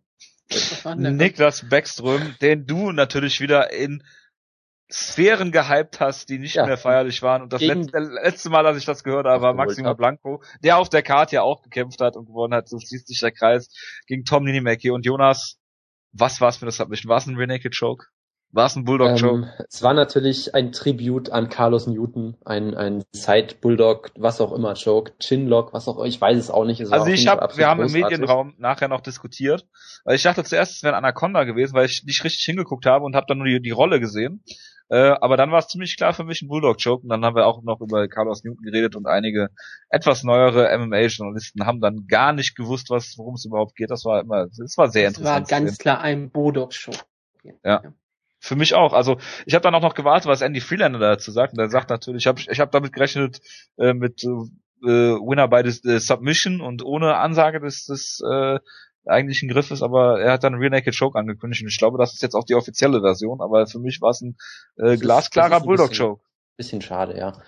Ähm, ich fand den Kampf generell davor auch schon interessant, weil Nini Mackie ist ja sehr aggressiv rausgekommen, hat ihn auch ein paar Mal zu Boden genommen, sah echt ziemlich gut aus und dann rennt er halt in dieses wunderbare eingestiegene äh, Knie zum Kopf, ist auch merklich angeschlagen, versucht sich dann so einen Takedown zu holen, macht dabei dann halt einen relativ äh, schlimmen Fehler, dass er das Bein, äh, die, die, das, er hat glaube ich die Hand unter den Oberschenkel von Backstream äh, ge gegriffen, so dass er sich quasi dann die Kontrolle darüber sichern konnte was vermutlich auch einfach daran lag, dass Nini Mackie komplett neben sich war. Ja.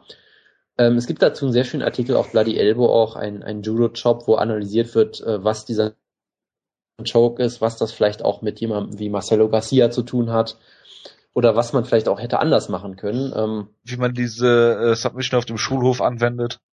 Ja, genau, zum Beispiel. Also lauter interessante Sachen. Äh, es gab dann noch eine sehr schöne Szene. Ich bin eigentlich gew gewollt, die jetzt Jojo einfach mal zu schicken hier. Ich Bitte. mach das einfach mal. Jojo macht, du musst dann den Ton einfach ausmachen. Das sollte an die richtige Stelle schon springen und dann einfach mal gucken.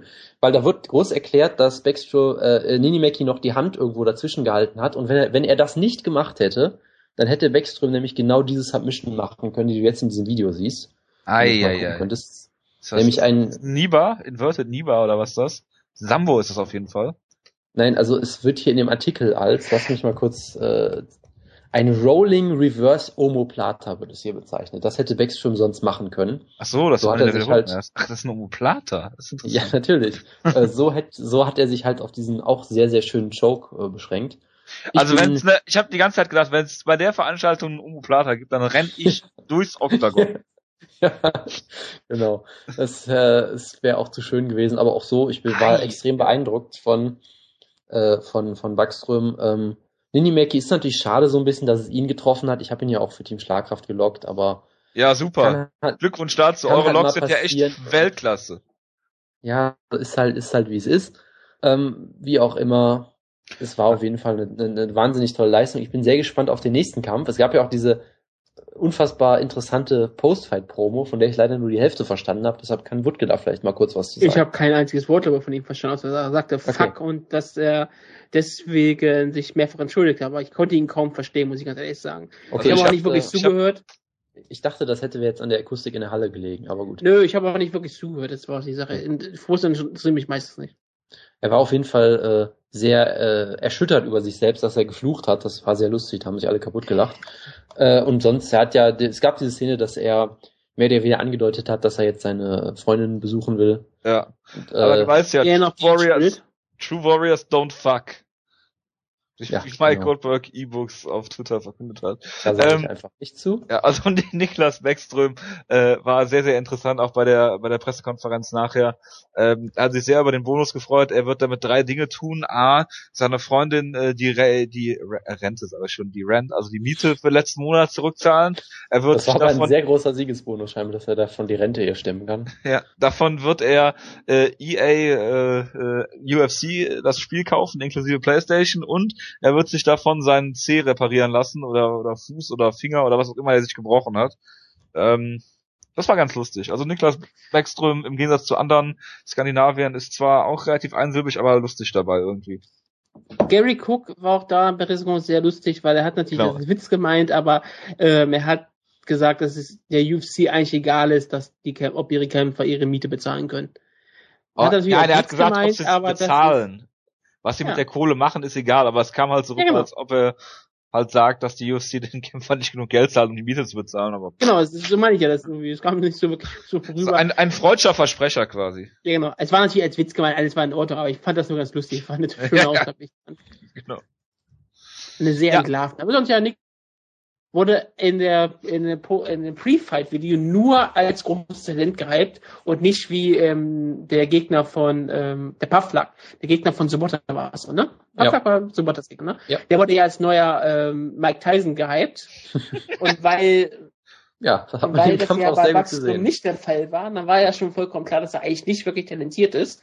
Weil wenn er nur als großes Talent gehypt ist und nicht als Mike Tyson oder GSP oder Anderson Silva, dann kann er ja nicht besonders gut sein, aber er hat ja bewiesen, dass Das- Hype das- nicht immer alles ist. Das Problem ist halt, glaube ich, dass Pavak gar nicht so talentiert ist und man sich dann schnell was ausdenken musste, wohingegen Backstrom wirklich talentiert ist und dann die UFC natürlich nicht weiß, wie sie damit Aber umgehen jeder soll. junge Kämpfer, der in die UFC kommt, ist immer talentiert oder ein Riesen. Ja, aber es war in dem Fall ja scheinbar auch richtig, ne? ja, aber man kann immer mal richtig liegen, man weiß es ja noch nicht. Vielleicht war Tim, Tim Dominique auch nie wirklich Das so gut. Problem ist halt, dass die alle übertrieben promoten und am Ende sind halt Ja. diejenigen, die Leid tragen, die halt wirklich was können.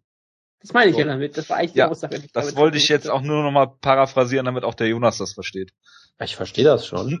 Der Jonas hat von Medien keine Ahnung. Gut. Von Hype oder sowas. ja, absolut.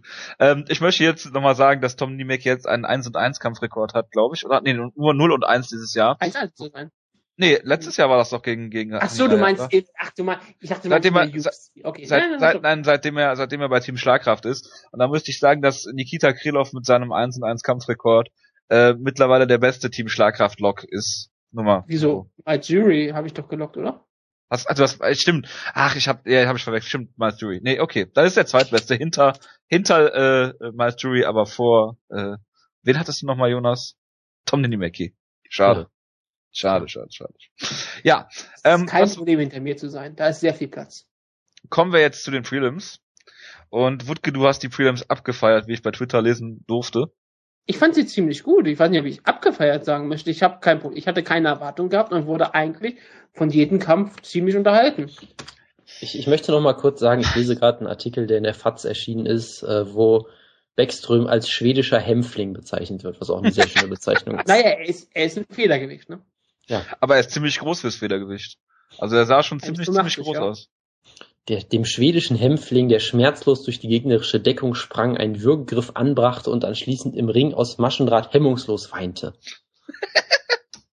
Dass keine nordischen Gottheiten dabei zitiert werden, das wundert mich. Und äh, äh, Strickland gegen Barnett wird als Kampf bezeigt, bezeichnet, in dem sich beide Kämpfer partout weit nicht prügeln wollten, was eigentlich eine sehr schöne Beschreibung ist. ja, ist doch hervorragend. Wollte Gut. nicht warren wie echte Bros. Kommen wir mal zum äh, Star des Abends. Drew Dober. Äh, Ja. absolut. Absolut. Dober hat den Kampf verloren, aber mein Herz gewonnen. Darf ich mal vielleicht ganz, darf ich mal vielleicht ganz kurz anfangen, ähm, Bitte. weil ich in diesem Kampf wieder gemerkt habe, dass ich live eigentlich keine Kämpfe gucken kann. Ich war ernsthaft besorgt, dass Drew Dober diesen Kampf gewinnt, muss ich sagen. nee, das Und- war ich auch. Das war ich okay, auch. weil, weil ich hatte, so im Nachhinein hatte ich das Gefühl, dass jeder den Kampf klar für Hein gegeben hat. Ich war mir echt nicht sicher, weil es ist, ich sah, ich, ich saß relativ nah dran, deutlich näher als damals zum Beispiel in Köln und Oberhausen. Äh, aber es ist trotzdem, finde ich, immer schwierig zu sehen, ob so ein Treffer jetzt vielleicht doch knapp vorbeigeht oder voll trifft oder ihn nur streift. Und ich habe mir da bei der dritten Runde echt so ein bisschen Sorgen gemacht, muss ich sagen. Deshalb Ja. war ich auch nicht so wirklich im Kampf drin wie viele andere. Ich war jetzt nicht so komplett begeistert von dem Kampf, sondern ich habe mir eher so ein bisschen Sorgen gemacht und mich die ganze Zeit gewundert, oh, warum ni- nimmt ihn denn nicht mal zu Boden oder warum wurde er denn irgendwie ich- äh, gesweept und so weiter und so fort. Also ich war da nicht so ganz äh, sorgenlos, sage ich Wenn, mal. ich, wenn ich dazu mal kurz was sagen darf, äh, ganz Bitte. kurz. Ähm, also ich saß auf der Pressetribüne und hinter mir äh, hat sich dann ein Ostberliner, ähm, ja, äh, ein Ostberliner Gym niedergelassen mit fünf Mann, äh, bei denen auch Dan Hardy dann äh, irgendwie ein Open Workout hatte am Donnerstag und mit denen habe ich dann so ein bisschen äh, gesprochen und wir waren uns ziemlich klar einig nach der zweiten Runde, dass es eins zu eins nach unten stand und dass der jetzt schön mal sehen soll, dass er den Kampf zu Boden kriegt. ja, gut, Und- das war, glaube ich, da, darüber war sich, glaube ich, jeder einig. Ich war mir Ja, selbst bei Bis auf einen dritten, Punktrichter.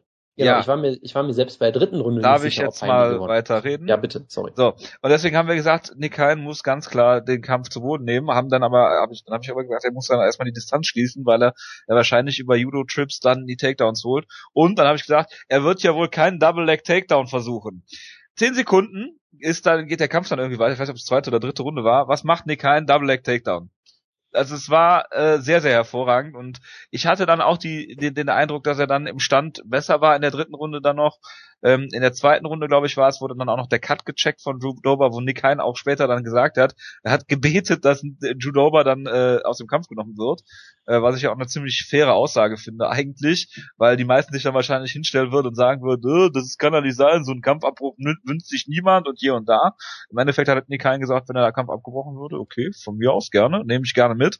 Ähm, nichtsdestotrotz fand ich, ich hatte den Eindruck, dass er knapp im Stand besser war in der dritten Runde und deswegen auch zu Recht die Entscheidung äh, bekommen hat. Aber vielleicht hat das auch diese den Kampf dann ausgemacht, weil wenn er klar drei Runden gewonnen hätte, wäre es vielleicht nicht so so spannend gewesen, weil, weil er wirklich alle der Entscheidung entgegengefiebert haben und mhm. äh, es nicht unwahrscheinlich gewesen wäre, wenn äh, vielleicht zwei Kampfrichter sich hier für Judoba entschieden hätten ich glaube am Ende war es wirklich, dass Judoba, ähm, der ganze Schaden, der auf ihn eingeprasselt ist, nicht nur das Auge, sondern auch die ganzen Schläge, die Nick Hein traf. Und Nick Hein ist gebaut wie ein Panzer. Also ich meine, der sah wirklich wie eine Gewichtsklasse größer aus als Judoba. Und Judoba kämpfte schon im Welterweight in anderen Gewichtsklassen. Also Hein ist ein ja. Gigant und er hat zugehauen. Also, das ist Judoba läuft mit 180 Pfund rum. Und Nick Hein war ja. früher Welterweight, aber ist egal.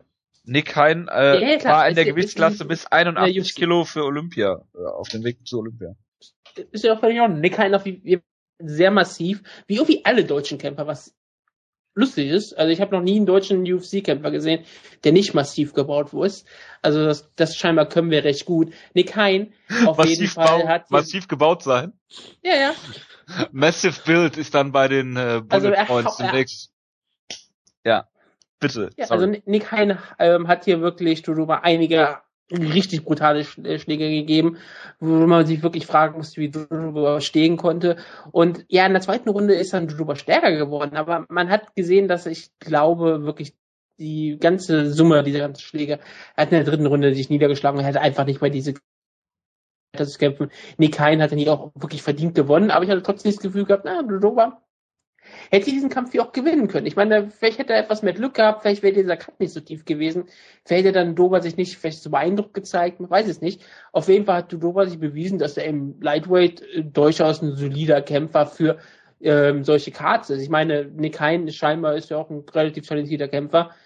Ähm, ich hoffe, dass er einen weiteren Weg gehen kann. Er hat danach diese wunderbare Promo gehabt, wo ganz äh, das Internet total darauf abging, dass ein weißer Deutscher äh, laut rumschrie und dann das ganze Volk äh, beeindruckt hat, was auch mitgeschrien hat. Also das, da haben sich ganz Leute wieder sehr viel Angst bekommen. Und ja, wie gesagt, wenn Nick Hein so weitermacht, dann hoffe ich, dass er eine große Karriere hat. Er hat dein größter Nachteil ist, dass er im Lightweight kämpft. Aber man hat auch bewiesen, dass da auch ein Dennis Sieber ja großartige zeigen konnte, der ins Featherweight geht, was nicht weniger ähm, talentiert ist. Jonas, du tippst gerade. Ja, ich weiß, wie gesagt, sonst nicht, was ich sagen soll. Ich war mir halt live nicht wirklich sicher, wie ich den Hast du den UFC-Chain mitgemacht? Ja, das, ne, das war, also da wollte ich gerade gleich noch zu kommen. Äh, was? Live war ich mir nicht sicher, wie ich das einschätzen soll. Ähm, das war nicht so schwer. Gestanden, hast du eine rechte Hand gehoben. Ich fand warst auf jeden du, Fall. Äh, warst du überfordert mit den drei Buchstaben? Ich, ich war auf jeden Fall äh, ein bisschen überrascht, dass Nick Hein dann doch freiwillig mit ihm gestrikt hat, aber gut, das hat ja dann geklappt. Äh, ich fand diesen Chant natürlich sehr lustig, vor allem halt auch, dass es natürlich wieder UFC ausgesprochen wurde und MMA, was ich immer wieder lustig finde. Ähm, es hat sehr Heinert verbunden. Die, die, äh, oh Gott. Oh Gott. Das werde ich jetzt ignorieren. oh ähm, und ich fand natürlich die, die Reaktion darauf von den Amerikanern, das war natürlich zu erwarten. Das ist natürlich auch der, der einfache Witz, den dann natürlich jeder macht, weil es halt einfach ist und trotzdem Reaktionen drauf kriegt. Das soll halt so sein. Das regt mich, das sollte sich auch niemand drüber aufregen, so, es ist halt einfach, wie es ist. Wenn von Thor Steiner gesponsert ist, alles in Ordnung.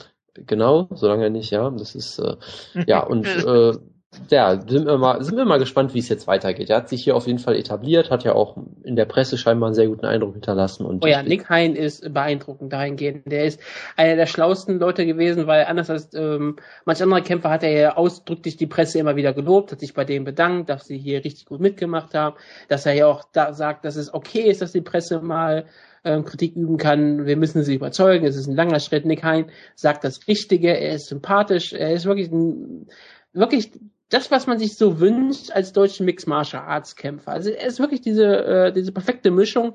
Und klar, man könnte sagen, was perfekte wäre es gewesen, wenn Druber nicht dann ausgesehen hätte wie ein abgestochenes Schwein. Aber das ist halt Mixed Martial Arts. Aber man kann nicht immer alles haben, ja. Aber Nikain ist wirklich für die Medien das perfekte ähm, äh, Vorbild, was man sich wünschen kann. Und ich glaube, wenn er ein richtig guter Kämpfer werden kann, also wirklich, ich, er muss ja kein Top-Kämpfer werden können, er muss einfach Deutschlands äh, Michael Bisping werden.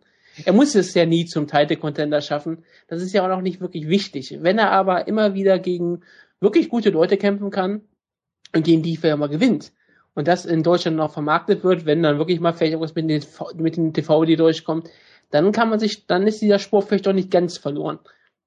Wenn man braucht wenigstens ein Aushängeschild und ich weiß nicht, ob Dennis Siever das schaffen kann, gerade weil Nein, er auch schon er sehr nicht. alt ist. Kann er sehr nicht. alt ist. Definitiv ja, ja, klar. Nick Hein ist 30 oder so. Ich glaube, 30 ist er. Das ist, er hat also noch eine lange Zeit vor sich und in dieser Zeit ist es in seinen Höhepunkt, wer wie angekommen körperlich. Und ich glaube, jetzt ist Köln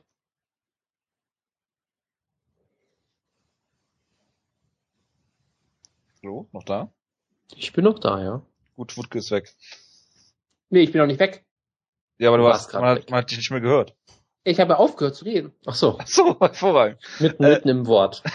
Das kann man schon mal machen. Nee, also, ähm, selbst diesen Cut von Judoba hat Nick Hein dann sehr gut dargestellt. Er hat gesagt, äh, das ist, äh, sieht im ersten Moment brutal aus, es ist aber auch nur ein Cut, der verheilt relativ schnell. Er hat mit Judoba gesprochen äh, backstage. Äh, er hat, äh, wie gesagt, ist genäht worden, er sieht schon wieder gut aus.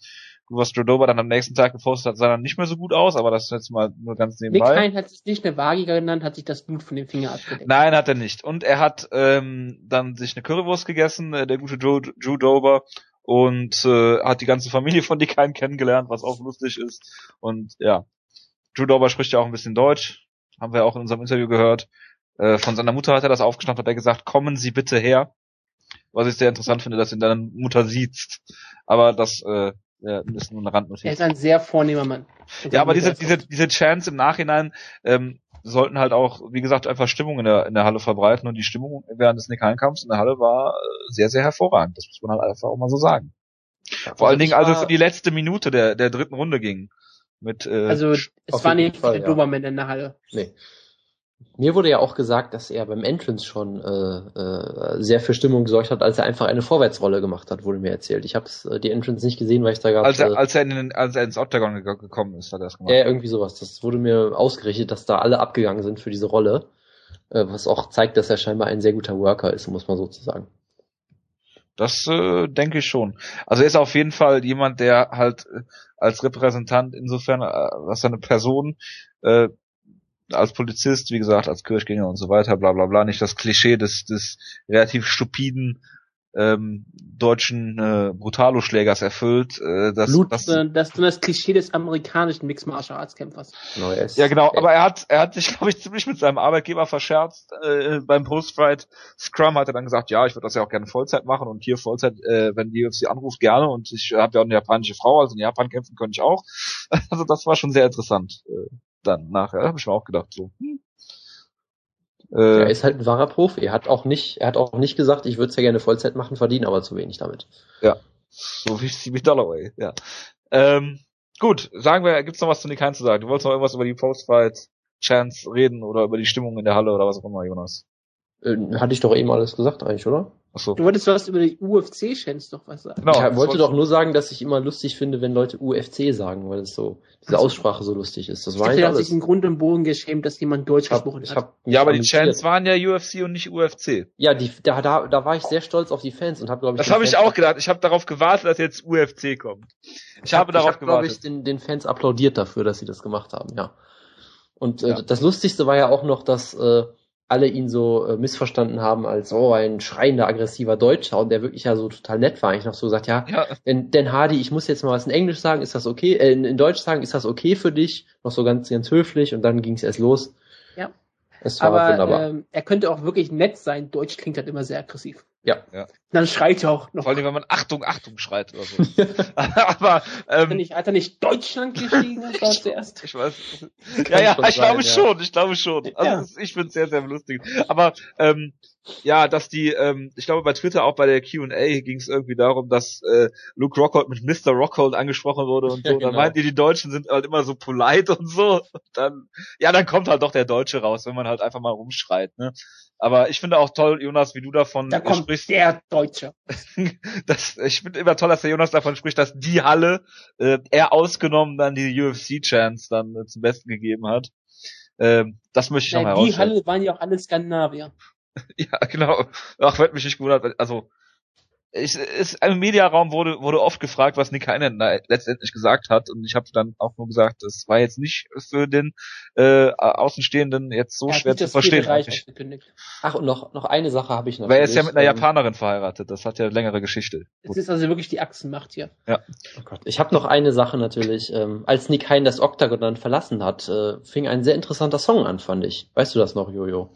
Wenn du darauf anspielst, dass dann äh, Darude Sandstorm lief, Yep. Das hat mir den Lachflash des Abends An, beschert. an dem Tag, an dem Dana White gesagt hat, dass Vinali Silva nie mehr in die UFC kämpfen ich bin, wird, glaube ich. bin, ich bin bei Twitter auch eskaliert. Ich habe gedacht, das kann doch jetzt nicht wahr sein. Es geht die ganze Zeit, ja, Wanderlei Silva setzt sich ins Auto und fährt vor den Kommissaren weg und Wanderlei Silva ist das der große Buhmann und er wird einen schweren Stand haben und hier und da und äh, dann spielen die allen Ernstes zwischen den oder zwischen den Prelims und dem der Maincard spielen die den Wanderlei Silva Entrance und du es gibt so wenig MMA-Kämpfer, die du wirklich mit ihrem Entrance-Song so verbindest wie Wanderlei Silva, ja, und dann hauen die es einfach raus und ja, ich war, ich habe mich bepisst vor Lachen, wirklich. Und im, im, im, im Presseraum war auch die, die Stimmung war echt, echt gut gerade. Also das sind ja dann die Leute, die eigentlich verstehen, was da gerade abgeht. Alle anderen, also viele andere haben es ja gar nicht verstanden, was da überhaupt, warum das so lustig war, aber Ich glaube, die ganzen Coole- deutschen ML-Promoter hoffen ja, dass Wanderlei Silva entlassen wird. Weil Wanderlei Silva wird ja immer wieder in Deutschland kämpfen. Deswegen kann die ja Respective sie ja Hoffnung machen, dass er vielleicht in Deutschland kämpft. Imperial FC. Ja, genau, gegen, Silva Melvin. gegen ja Don, Jahres Donjon. Nein, der ist jetzt äh, Donjon. in, in, bei Desert Force. Ist der Nein, du, hier, äh, Melvin Manoff. Leg Kick Battle. Wenn Vinali Silva gegen Sebastian Baron. So. Was? Janosch Stefan. Ja, es sind lauter gute Möglichkeiten. Ja, das ist, Booking ist endlos. Turnierformat fordere ich. Ähm, ja, machen wir mal weiter mit einem weiteren Middleweight-Kampf. Äh, Magnus Sedenblatt gegen Christoph Jetko. Jotko. Ich möchte unbedingt Zehnblatt gegen Luke Barnett sehen, das wäre so groß.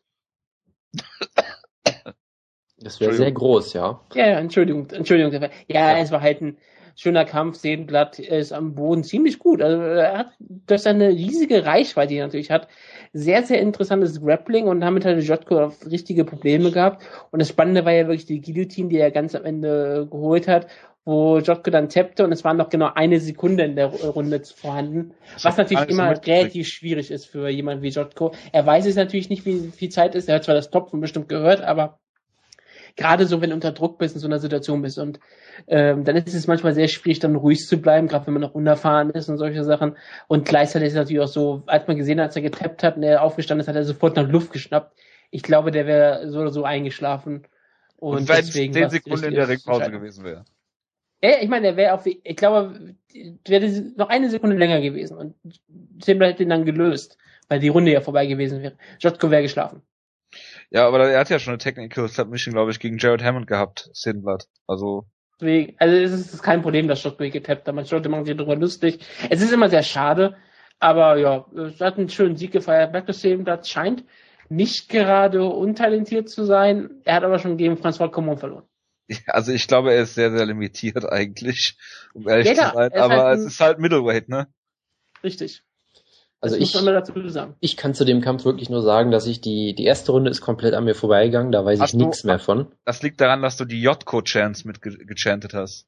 Äh, das habe ich nicht, nein. Hast du die Okay. polnische Ecke mitbekommen? Äh, in dem Kampf nicht, nee. Ich habe in dem Kampf, dav- äh, in zwei Kämpfen davor habe ich sehr, sehr interessante Ecken mitbekommen. Nee, aber die erste Runde ist komplett an mir vorbeigegangen. Die zweite Runde fand ich dann ziemlich gut und dann gab es halt die schöne Submission, die GSP-Gedächtnis-Submission so ein bisschen. Ähm, und das war eine, eine schöne Runde. Mehr kann ich da wirklich auch nicht zu sagen. Also hier war wirklich die Taktik der Ecke, ähm, so laut zu schreien, dass Zetenblatt vielleicht das Gleichgewicht verliert. Ach, warte, ach, war das der Kampf? Es gab Ja. irgendeinen Kampf, wo irgend so ein Cornerman so und ach ja, okay, dann erinnere ich mich war in doch dem dran. Kampf. Ja, okay, okay, da erinnere ich mich doch Und das dran. war, das hat fast funktioniert, aber am Ende hat dann Jotko verloren. Aber ähm, du, äh, noch mal ganz kurz, du hast bei Fight Pass nur die englischen Kommentatoren gehabt, ne? Weil wir hatten die Ähm, ja. Introductions komplett auf Deutsch. Genau, von Oliver Das Koch. habe ich auch Oliver mal Koch. gehört, weil die wurden manchmal überdappt. Ich habe manchmal beides gleichzeitig gehört.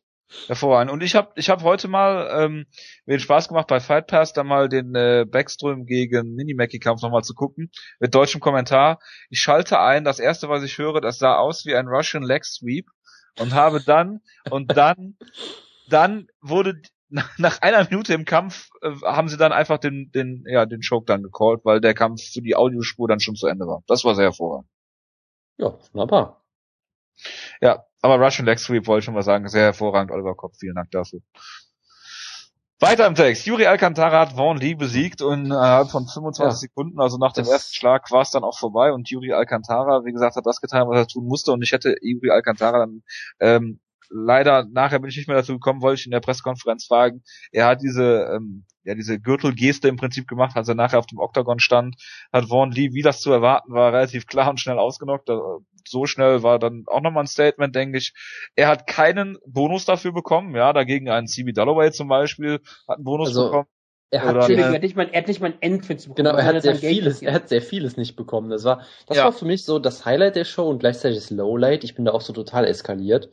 Äh, generell war das halt ziemlich mies. Ich Also- habe gar nicht mitgekriegt, als sie zum Oktagon gekommen sind überhaupt, weil ich, ich glaube, wir haben das ja gesehen, weil es vor uns war. Ich glaube, es war sehr gut möglich, den Kampf auch komplett zu, ver äh, zu ver verpassen und noch nicht mal zu mehr.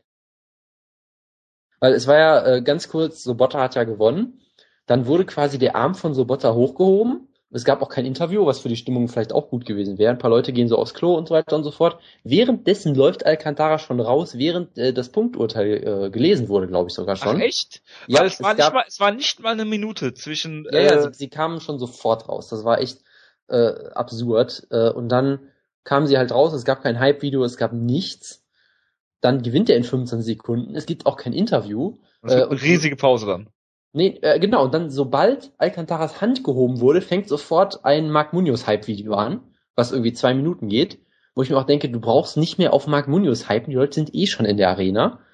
Wo ich mir dachte, du hast äh, Alcantara, der vielleicht der zweit- oder drittbeste Kämpfer auf der ganzen Card ist, rein von den Rankings auch gesehen, war er sogar äh, der zweitbeste. Ich glaube, auf einem Niveau mit Munoz auf Nummer 7 oder so gerankt. Äh, und dann fertigst du den so in zwei Minuten ab wie einen totalen Jobber. Ich habe mich da unfassbar drüber aufgeregt, weil äh, so wird das halt nie was mit Bantamweight. Ja, aber man hat ich mein, doch, es war doch abzusehen, dass der Kampf relativ kurzweilig klar, geht. klar, aber äh, so wertest du den Kampf halt für mich komplett ab, weil Ja, aber dann hättest du, man hätte ihm doch wenigstens Entrances geben können. Also Ja, die waren jetzt von der Zeit her nicht so schlecht. Äh, doch, das, haben wir dann auch gemerkt. Von der Karte her, von der Zeit her waren sie nicht gut, weil sie zu dem Zeitpunkt noch etwas mehr als eine Stunde Zeit hatten. Für drei Kämpfe. Das war schon nicht Ja, aber- viel. Ja, aber ja, klar, dann, dann müssen sie halt nicht ein Mark Munoz Hype-Video und so einen Quatsch machen. Das meinte ich halt, ne? Und vor allem, äh, es ist ein richtig guter Kämpfer und wie gesagt, wenn du einfach aufs Klo gehst, was ich auch gemerkt habe, äh, die Schallisolierung ist sehr gut. Also sobald diese Türen zu war, hast du nichts mehr von der Halle gehört. Das heißt, es wäre extrem gut möglich gewesen, dass du nach Peter Sobotta schnell aufs Klo gehst, wieder zurückkommst und dann den Entrance von Jotko siehst und gar nicht mehr am Ende der Show dich wunderst, war da nicht noch ein Kampf, den ich verpasst habe, dass du es überhaupt nicht merkst, dass da Ja. ein Kampf war. Und das Ja. ist schon, Vielleicht will die UFC das, weil sie nicht möchte, dass Alcantara einen Titelshot bekommt. das kann natürlich, Denn Das- das die macht haben schon wieder schon- Angst, die haben Angst vor Hennenbach, äh, Hennenbach sage ich schon, äh, von ähm, ähm, Dillashaw. Dillashaw. Ja, ein großartiges Film, das seinen Namen sogar vergesse. Dillashaw gegen Alcantara. Also ich sag mal so, diese Verschwörungstheorie von dir macht fast schon mehr Sinn als das, was äh, vermutlich die Erklärung ist. Naja. Schöner Sieg von Alcantara, äh, ja, das der war auch hätte alles. den Bonus 43.000 Mal mehr verdient als CB Dalloway. Ja, und vor allem, der ist dafür aus Brasilien angeflogen. Das war auch irgendwie, naja. Ja, aber Dalloway hat Minus gemacht. Im Gegensatz Ja, ja. zu Alcantara. ich hätte ja. ich hätte ja eigentlich wirklich erwartet, dass Dolloway dann erst recht keinen Bonus kriegt, dass sie ihm versuchen, Ja. noch den, den Siegbonus wegzunehmen oder so, Ja. um ihn zu ärgern. genau. Genau, oder die äh, Wanderlei Silver Dopingprobe bei ihm einschmuggeln. Tja. Naja, naja. Aber gut, kommen wir zum nächsten Kampf. Peter Sobotta gegen äh, Pavel Pavlak. Da habe ich mit dem Jim hinter mir auch ein bisschen diskutiert über ähm, Kämpfer mit unterschiedlichen Auslagen und habe dann äh, glücklicherweise angemerkt, dass ja die probatesten Mittel so Switch-Kicks zum Körper sind und äh, linke beziehungsweise rechte Geraden und das hat dann Peter Sobotta dann genauso gemacht. Also mit den mit den äh, Kicks zum Körper in der ersten Runde hat dann ein, zwei schöne Jabs äh, ähm, gezeigt gegen Pavlak. Ich meine, wenn das wirklich der polnische Mike Tyson ist, dann hat er ihn hier vorgeführt im äh, Stand. Er war Äh, eventuell Wanderlei-. Wanderlei Silver vom Bord hat äh, Peter Sobotta da, ich glaube, im Striking relativ begraben. Äh, so schlimm fand ich es jetzt nicht. Er hat die erste Runde klar gewonnen gegen Pavlak. Was Pavlak für ein Kämpfer ist, muss man dann halt auch noch sehen. Äh, nichtsdestotrotz, in den, genau richtig. In der zweiten und dritten Runde hat er es dann halt mit Takedowns probiert, hat die bekommen, hat den Kampf größtenteils kontrolliert von oben, hat nicht äh, aggressiv äh, nach Submissions gesucht, aber Tja, Pech gehabt. Peter Sobotta äh, hat hier keinen Finish bekommen. Nichtsdestotrotz, er hat bei der PK nachher gesagt, und äh, das hat man auch gemerkt, ihm ist ein riesiger Stein vom Herzen gefallen, weil er jetzt im Prinzip ja fünf Jahre auf seinen ersten UFC-Kampf, äh, auf seinen ersten UFC-Sieg gewartet hat. Und ja, auch gut als Deutschland Sieg zu rufen, ne? Ähm, und äh, ja, das hat Peter Sobotta, dann hat man ihm auch angemerkt, dass, dass äh, er da relativ gelöst war und äh, wie der Sieg dann zustande gekommen ist. Es war kein schlechter Kampf, es war ein unterhaltsamer Kampf, aber viele machen ihn jetzt schlechter, als er ist. Äh, solider Sieg und äh, ja, mal gucken, was man dann noch äh, von Peter Sobotta in seinem zweiten UFC-Run, der ja auch bei Dennis Siever erfolgreicher war als der erste, so erwarten kann. Nehmen, nehmen bei Peter Sobotta in der UFC ist offiziell Pole und nicht Deutscher. Also nicht nur dieses, äh, nicht nur die polnische Flagge, dass er diese amerikanische Sichtweise, das wo du geboren bist. Das territoriale Sichtweise ist das. Ja, ja, aber er wird hier auch als polnischer Kämpfer angekündigt, weil er kämpft ja nur aus geistlich. Und dieses Fighting Out auch machen sie ja immer nur für, falls man irgendwo anders ähm, kämpft, aus einem anderen Land gerade kämpft, äh, trainiert oder was auch immer. Deswegen, es wird, er würde eigentlich angekündigt als mehr oder weniger als polnischer Kämpfer, der in Deutschland trainiert. Was ein bisschen komisch war, weil die Kommentatoren haben sich immer gesagt, dass er Deutscher ist. Die machen das bei amerikanischen Kämpfern aber auch, wenn sie woanders geboren sind, woanders trainieren, ne? Ja, ja, ich weiß. John Jones wird ja aus Endicott, New York angekündigt und Fighting Out of Albuquerque, New Mexico. Das ist ja auch das ja, gleiche Land. Hier war aber die Intention was anderes. Aber ist ja auch in Ordnung, äh, weil er wurde ja bei den Kommentatoren als ganz klar als Deutscher bezeichnet. Obwohl er wurde auch bezeichnet, jemand, der seit langem in Deutschland lebt und sowas. Das ist immer so relativ komisch bezeichnet. Er ist Deutscher, das kann man einfach mal sagen. Und er hat diesen Kampf hier wunderbar dominiert und. Er sagt das vor allen Dingen auch selber in erster Linie, ne? Also das. Ja, deshalb ja. Deshalb sage ich ja, er ist Deutscher. Wenn er sagt, er ist Deutscher, ist er Deutscher. Da gibt's dann keine Diskussion. Und ähm, er hat diesen Kampf echt wunderbar geführt. Ich war sehr beeindruckt von Peter Sobotta, weil ich habe ja eigentlich keine Erwartung von Peter Sobotta. Ich dachte immer, dass er kein besonders guter Kämpfer ist, weil ich meine ich gar nicht negativ. Und Pavlak wurde ja, wie gesagt, gehypt, auch vor, vor den Kämpfen, er war auch der Favorit. Und Peter Sobotta hat hier ganz klar gezeigt, dass er der erfahrenere Kämpfer ist, dass er eigentlich ähm, durchaus Talent besitzt, aber ich weiß nicht, wie weit der Weg für ihn gehen kann. Sein Striking ist halt wirklich nicht besonders, es ist sehr, sehr steif, aber es ist halt relativ kräftig gewesen. Er ist halt auch wirklich gut gebaut und hat auch ähm, ja, eigentlich in allen Lagen gewonnen. Ich habe gesagt, die erste Runde hat er stehen gewonnen, die zweite Runde hat er am Bogen gewonnen. Ich habe eigentlich gewartet, dass er die dritte Runde im Clinchen gewinnt. Hat er dann leider nicht gemacht, aber trotzdem hat er hier jede Sekunde des Kampfes eigentlich gewonnen. Bis auf die letzte ähm, nochmal entschieden hat, dass er Pavlak nochmal eine Chance gibt, den Kampf zu gewinnen, weil er auf einmal nochmal ein beklopptes Stand-up gegeben hat, aber egal. Peter Sobotta hat ja wirklich ähm, die Kritiker nochmal verstummen lassen, hat seinen Sieg gefeiert. Es ist wunderschön, es hat mich echt gefreut für Peter und ich hoffe, dass er ähm, nicht erst bei der nächsten Deutschlandkarte eingesetzt wird, sondern dass er nochmal seine Chance irgendwo bekommt, ein solider Hat er doch aber bei UFC 115, glaube ich. Guck mal eben nach, ob mein Gedächtnis mich äh, Es war, glaube ich, gegen ja. James Wilkes oder so. Genau, ne? in Vancouver hat er gekämpft, 115. Ja, ich habe auch nicht gesagt, dass er ähm, nicht, nicht schon mal irgendwo gekämpft hat, sondern dass er nicht jetzt nochmal wieder von Jahren. Ja, das meine ich ja, aber das hat die UFC schon mal mit ihm gemacht, so meine ich das. Genau, sie haben ihn schon mal eingesetzt, das ist, war mir relativ sicher nur, dass er das auch wirklich die Chance bekommt, weil er hat ja schon jetzt ein Jahr Pause gehabt. Was ich sehr gut fand, was er nachher bei der PK gesagt hat, auch in sehr relativ gutem Englisch, dass er nichts dagegen hat, wenn die Medien oder wenn Medienvertreter sich gegen MMA aussprechen.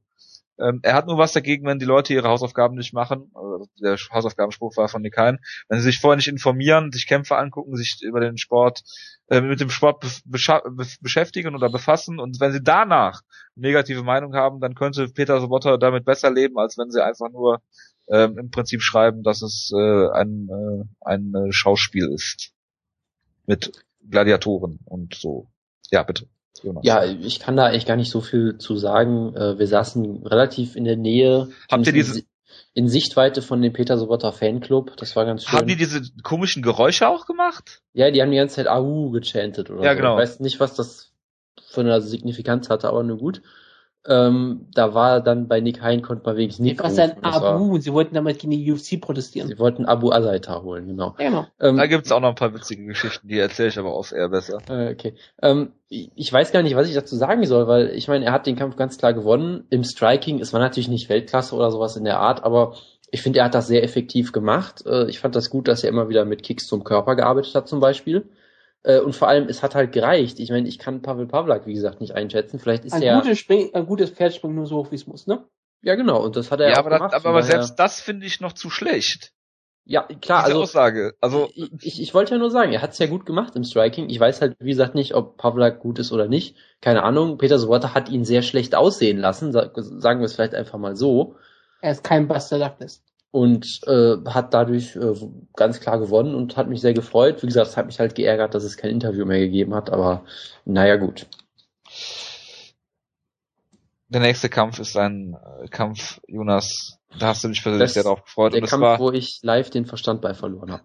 und es war der fast schnellste UFC-Knockout der Geschichte. Und wenn der, wenn der Kampf abgebrochen worden wäre, ich glaube, Andy Ogle hätte sich nicht beschweren können. Es war so faszinierend, weil Andy wer Ogle, am Boden gelegen war K.O. Andy Ogle geht mit geschlossener Faust, ausgestrecktem Arm auf äh, Maximo Blanco zu und erwartet logischerweise einen Fistbump. Ja, und Maximo- Maximo Max- Blanco einfach Max- überspringt. Ja. Maximo Blanco hat sich gedacht, Andy Ogle hat mich einen dreckigen Kämpfer genannt, dem zeige ich mal, was für ein Kämpfer ich bin. genau. Und hat dann einen, einen Flying Switch Frontkick in die Fresse einfach gezeigt. Ja, Es- aber, es war aber darüber regt sich niemand auf. Ich finde es so halt- geil, dass sich darüber niemand aufregt. Über, Warum sollte man sich darüber aufregen? Wenn jemand Trash-Talking betreibt, dann kannst du nicht erwarten, dass er ein Wismar mit dir macht. Protect yourself at all times, Jojo. ja, natürlich, aber es ist Maximo fucking Blanco. Der hat Ja, sich eben. zwei Minuten lang am Käfig festgehalten in der zweiten Runde. Da redet niemand drüber. Der, also das, Darf also ich komm, darf ich komm nicht drüber hinweg. Also, Darf, darf, ich, darf ich eine Sache sagen? Dieser Kampf hat mich live komplett gebrochen, weil ich habe den Kampf am Ende irgendwie für Andy Ogle gescored und war komplett. Ja, ich bin, ich bin aus allen Wolken gefallen, als Blanco gewonnen hat, weil ich irgendwie diesen, weil ich irgendwie diesen Warum Frontkick, saßt du nicht bei mir? weil ich diesen Frontkick scheinbar vergessen habe wieder. Also es war absurd. Ich meine, Blanco doch hat ihn ja, gezeigt? Das Ding ist, Blanco hat nach vier Sekunden eine 10-8-Runde eigentlich gewonnen und danach hat er halt die, eine Die Runde noch Also, verloren. also, genau. also, also hast du den Kampf unentschieden. Ne, pass auf, er hat nach vier Sekunden eine 10-8-Runde schon gehabt, danach hat er es auf 10-9 wieder verkürzt, weil Ja, er den was Rücken- kannst du 10-10 kannst du auch noch argumentieren. Ja, irgendwie fast. Weil er irgendwie, ja, deshalb habe ich halt irgendwie überlegt, dass Ogle jetzt gewinnt wegen der Backmount, weiß ich ja nicht, weil er wieder total dämlich gekämpft hat danach. Äh, Runde zwei war Blanco unfassbar schlimm, wo er wirklich alles gemacht hat, um den Kampf zu verlieren, glaube ich. Den Rücken die ganze Zeit aufgegeben, also ein Schwachsinn Er wurde von gemacht. Andy Ogle er ist, er Genau. ist halt Ringer. Und dann, ja, er hat ja einen schönen Takedown sogar gezeigt und dann hat er einfach in die Backmount nehmen lassen.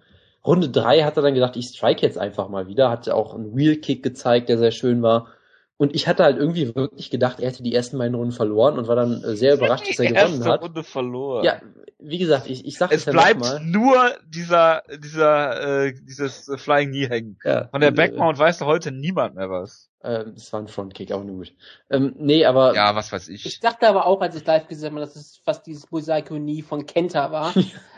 aber ähm, als ich gesehen habe, weiß, was ja ein Kick. Aber das in der ersten Situation, wo ich nur so halbwegs hingeguckt habe, weil man wartet ja nicht die ersten zwei Sekunden, dass da ein K.O. passiert, genau. da habe ich gedacht, okay, er fliegt da wirklich dran wie Kenta. Aber naja, ähm, das wäre noch viel geiler gewesen. Aber ja, es war der beste Wenn Maximo der, der Blanco-Kampf, am der sah. ausgestreckten Arm von äh, Andy Ogle hochläuft. Ja, aber ich, genau, vielleicht ein Enzugiri noch gibt direkt. genau, das meine ich. Was natürlich nicht die Q wäre, aber das wäre natürlich ideal. ähm, ja, aber ähm, ich sag doch mal, wenn du Trash-Talking betreibst, das hat ja auch dann Dana White so geschrieben, wenn jemand wie Andy Oge die ganze Zeit Maximo Blanco auch mal von den Kämpfen reizt und ein bisschen beleidigt, was man ja macht, um Kampf zu hypen, dann kannst du nicht erwarten, dass der Kämpfer dir die Faust geben wird. Das ist ja anders als John Strickland und Luke Barnett, die das ja auch getan haben und dann die ganze Zeit sich die Faust gegeben haben, hat hier Maximo Blanco gesagt, wir haben hier keinen Freundschaftskampf, wir kämpfen hier um unser Also Blut ist- und unser es- Leben, also kämpfen wir. Natürlich. Und es ist auch unfassbar dämlich von Andy Ogle gewesen, gerade wenn du weißt, was Maximo Blanco für ein Kämpfer ist. Ja, also ich glaube auch, äh, sagen wir mal so, Andy Ogle ist nicht die hellste Kerze auf der Torte, ja. Ähm, das mal nur nebenbei, aber ähm, Ist längst ausgeblasen. aber es ist halt, es bleibt ein äh, fader Beigeschmack bei Maximo Blanco, aber man kann ihm nicht vorwerfen, dass er unspektakuläre Kämpfer Nee, also ich habe hier überhaupt keinen Beigeschmack. Ich will ja nicht mal irgendeinen Geschmackslosigkeit. Das ist Pangasius hier. Jonas. Ja, wie gesagt, ich habe mal wieder gemerkt, dass ich Kämpfe live sehr anders gucke als sonst, aber ich glaube, dass du dass du nie Punktrichter werden sollst, weil du live keine Ahnung hast. nee, ich, ich glaube, was es bei mir einfach wirklich war, ich, ich war so gehypt nach diesen ersten drei Sekunden und sofort, als Maximo Blanco die Backmount aufgegeben hat, habe ich gedacht, okay, der verliert diesen Kampf, dieser Vollidiot. Und dann Gedacht, habe ich, und dann habe ich, glaube ich, in dem Moment sofort schon gesagt, der verliert den Kampf und habe danach den Kampf eigentlich nicht mehr geguckt, sondern nur noch gedacht, dass er verliert irgendwie. Ich weiß es nicht. Anders kann ich mir nicht erklären. Ist ja auch egal. Es war der Maximo blankigste Kampf aller Zeiten. Es war hervorragend. Ja, dann kam es äh, noch zu dem Heavyweight-Kampf äh, Magomedov gegen äh, Viktor Pechta, der tschetschenische Tscheche. Hat Ja. leider verloren. Es gab aber sehr viele Pechta äh, äh, Champs, glaube ich. Also bei, Pächter. genau, Pechta.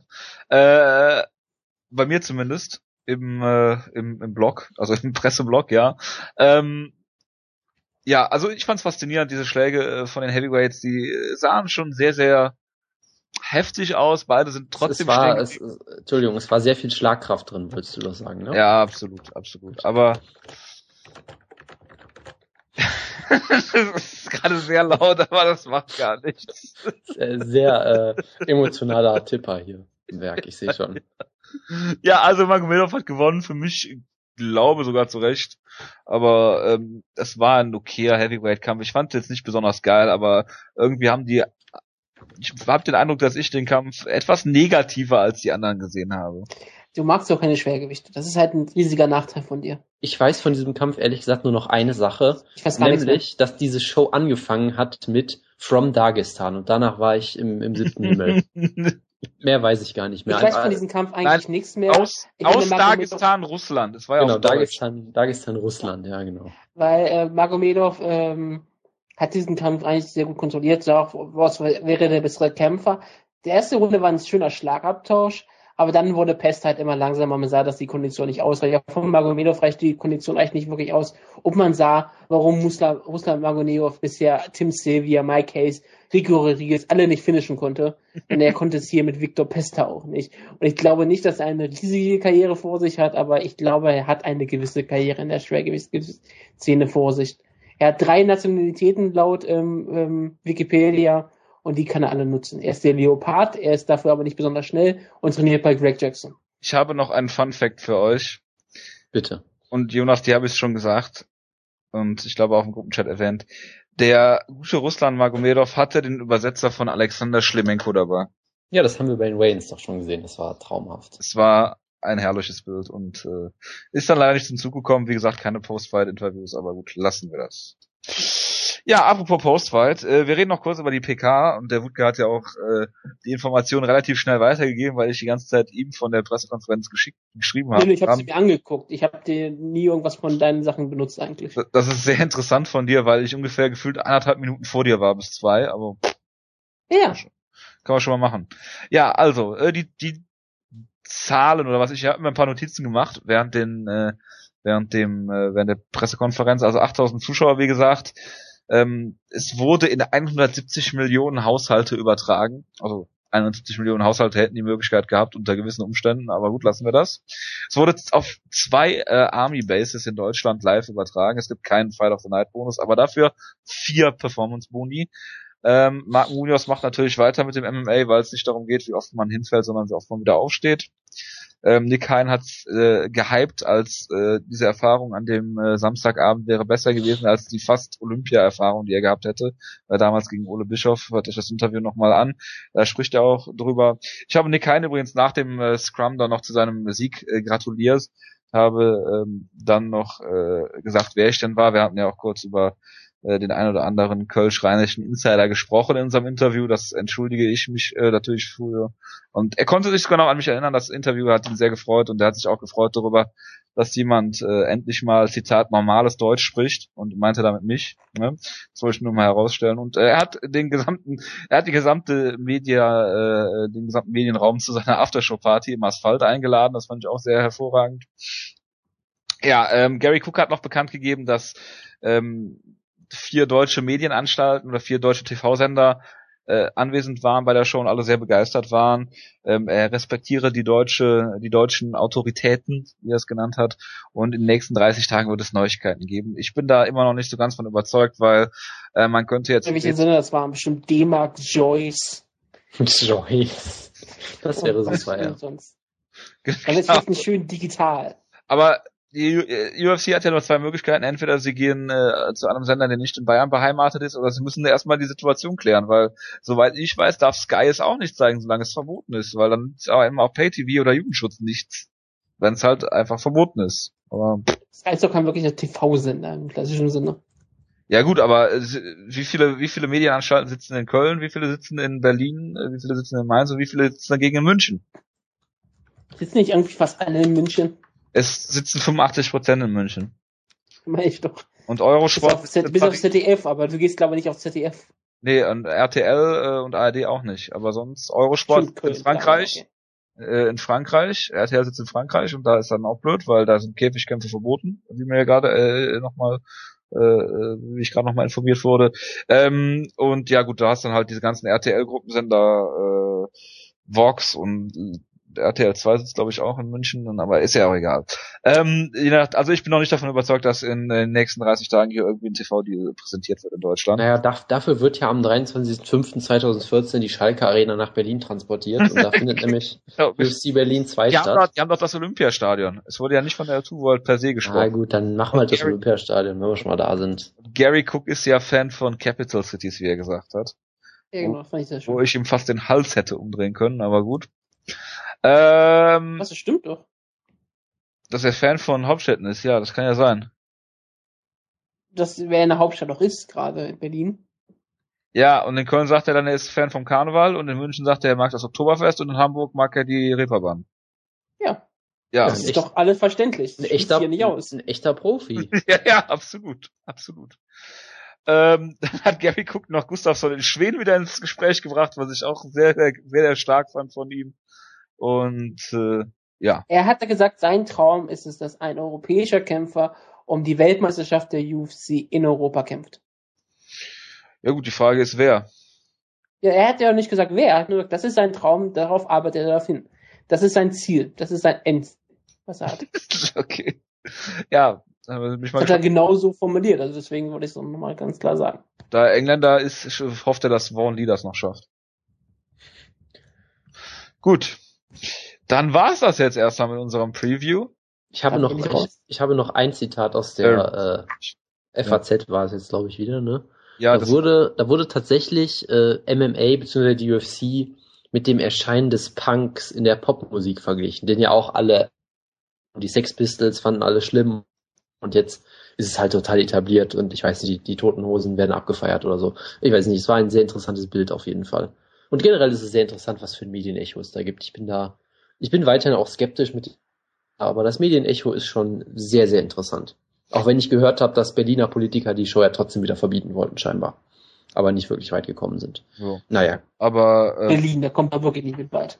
Nee, die, da müssten die ja was tun nach Gordon Haus. Genau. Es war ja auch direkt an der Mauer, deswegen war alles gut. Aber ähm, das war durchaus interessant, wie was für also es wurde ernsthaft nach den Cuts von Drew Dober mehrfach gefragt von der deutschen Presse. Also das fand ich schon sehr, sehr, ja, sehr, sehr die haben, die haben doch bestimmt auch gefragt, ob Stephen Struve schon wieder äh, genesen ist nach dem Kampf genau. 2009. Aber ich habe meiner Freundin übrigens auch direkt gesagt, dass es Anblutungen beim Kampf Nick Hein gegen Drew Dober gab. Ja, das ist doch wunderbar. Ja. So, Schluss. Ciao, ciao. Ja, der Wutke hat sich gerade verabschiedet und äh, wir reden über die Ultimate Fighter Brasil Card natürlich. Äh, ich habe dazu drei Sachen zu sagen. Vielleicht auch vier. Stipe Miocic hat wie zu erwarten, war Fabio Maldonado brutal ausgenockt. Damien Meyer hat seinen Kampf gewonnen, den ich nicht gesehen habe, wie alles bis auf den Stipe Miocic Kampf.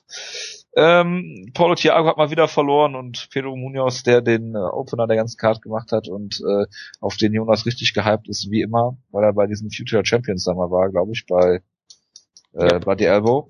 Äh, der hat seinen Kampf auch sogar im Stehen gewonnen und hat äh, Matt Hober brutal ausgenockt, auch mit Headkicks vorher schon angeklingelt. Ich habe da ein Gift gesehen und das ist das, was wir zu der Brasilien-Show zu sagen haben.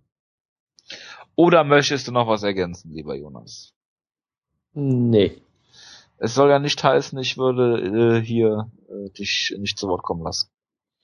Nee, nee, du, ich habe da keinen Bedarf bei der Show. Gut, dann machen wir weiter mit äh, Samstag. Ist es Samstag? Ich sage immer Samstag, aber die UFC belehrt einen dann doch öfter mal das Beste, eines Besseren. Ja, es ist Samstag. Und zwar ist da die Fight Night Henderson gegen äh, Habilov. Flash ähm, äh, Numagomedov. Ja, man weiß nie, wer auftaucht. Es ist aber, wenn wir uns nicht irren, äh, Habilov. Ja, also, ähm, Bendo hat äh, lange Zeit den äh, Gürtel inne gehabt, hat ihn aber dann verloren, relativ klar gegen Pettis, wurde heute auch schon erwähnt, der Kampf, und Habilov hat seinen letzten Kampf gewonnen gegen äh, Masvidal, wobei ich das war ein knapper Kampf. Also Masvidal hat mindestens eine Runde gewonnen. Ich habe ähm, zwei Runden bei Masvidal gesehen und für ihn eine klare Entscheidung. Ähm, viele haben das anders gesehen und ich kann das nachvollziehen.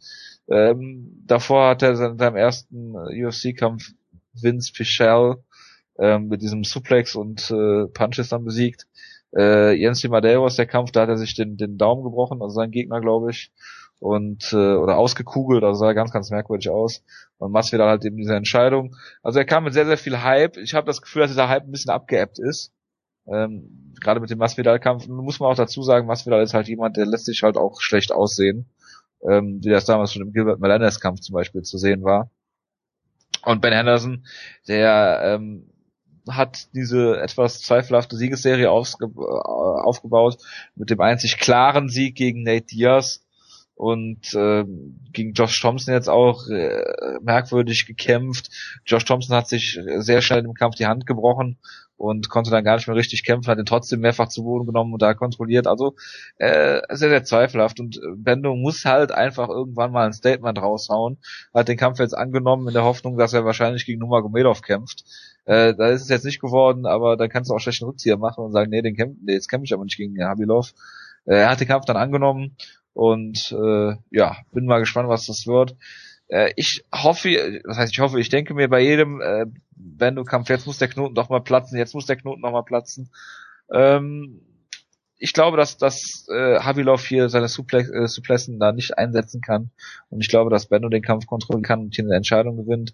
Ähm, Gerade vierte, fünfte Runde, äh, da hat Bendo eigentlich äh, relativ selten Konditionsprobleme ähm, und sollte da vielleicht sogar den Vorteil haben gegenüber Havilov. Er hat gutes Stand-up mit diesem Taekwondo-Hintergrund. Und ich glaube, das ist vielleicht ein Schritt zu früh für, für Havilov. Äh, klar, der, der hat schon gute Gegner, gegen gute Gegner gekämpft, wie zum Beispiel Masvidal, aber ich glaube, Ben Henderson ist da halt noch eine andere Kategorie und deshalb würde ich sagen, eine, eine Decision für Ben Henderson. Also ich war mir ja anfangs sehr sicher, dass Bendo gewinnt. Ich komme jetzt so ein bisschen ins Zweifeln. Weil du die Wettquoten Weil Habi, ja nee, Ben Henderson ist schon deutlicher Favorit. Äh, nee, aber weil Habilov, äh, es kann natürlich immer sein, dass er einen großen Sprung macht, den man so nicht äh, vorhersehen kann. Äh, ich würde auch weiterhin sagen, der Kampf gegen Masvidal, ich weiß gar nicht, für wen ich den gescored habe. Ich hatte bestimmt wieder zwei 10-10-Runden damit. Nein, du hast, den, du hast ihn für Habilov gescored.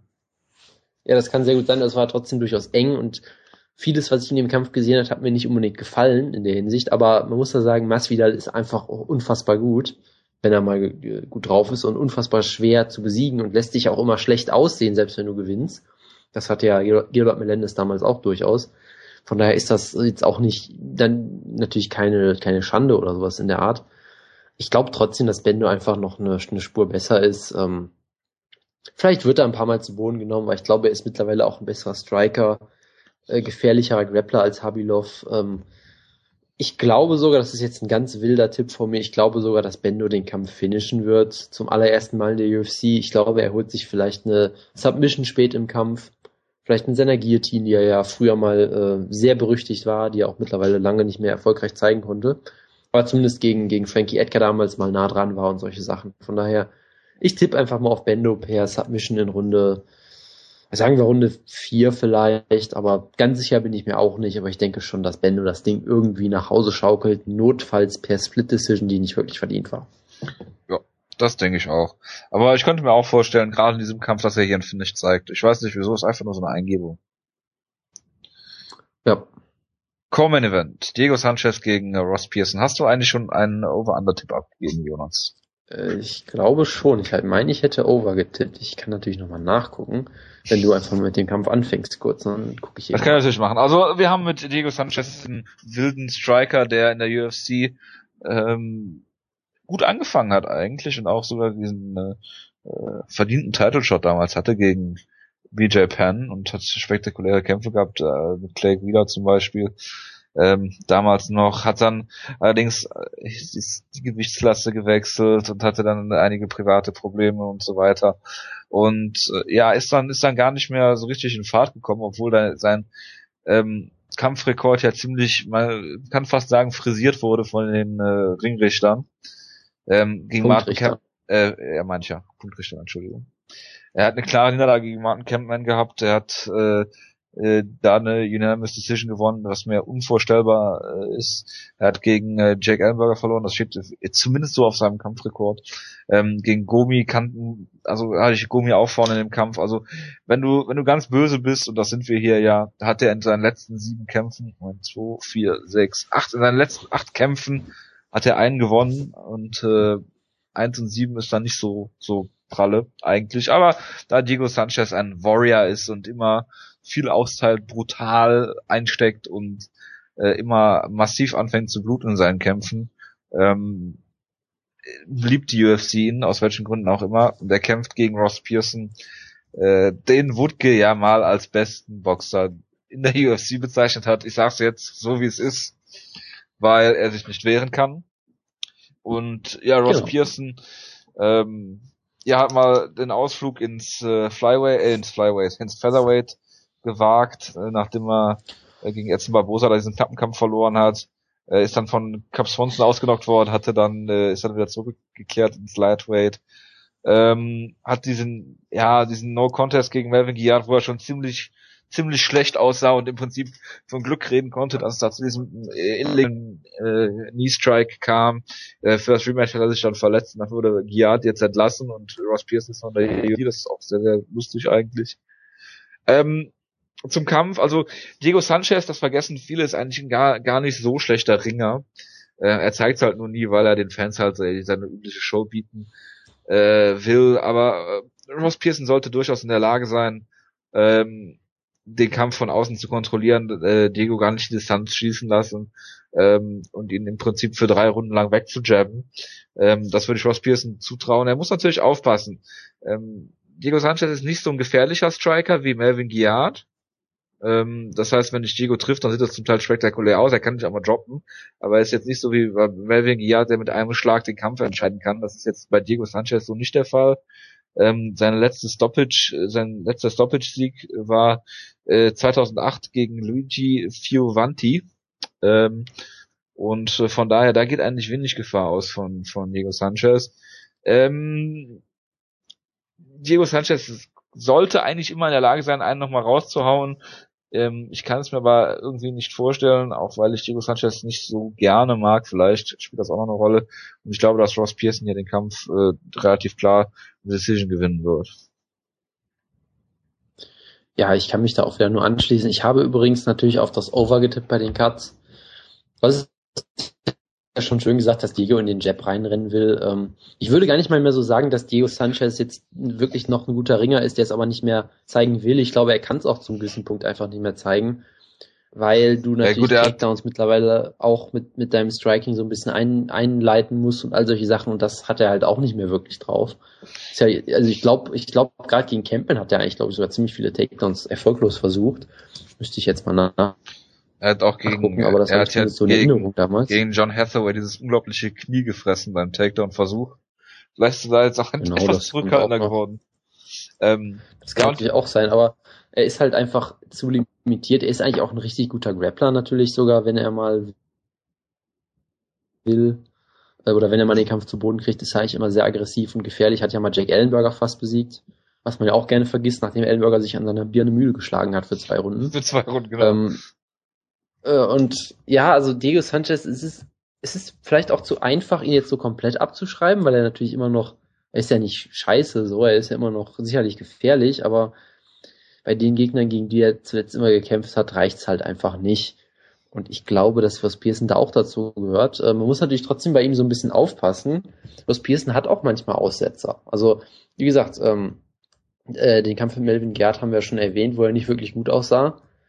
Äh, dann hatte er natürlich mal den Ausrutscher gegen Cole Miller, wo er von dem gedroppt wurde, was ja eigentlich überhaupt nicht hätte passieren dürfen, weil er eigentlich deutlich besserer Striker sein müsste.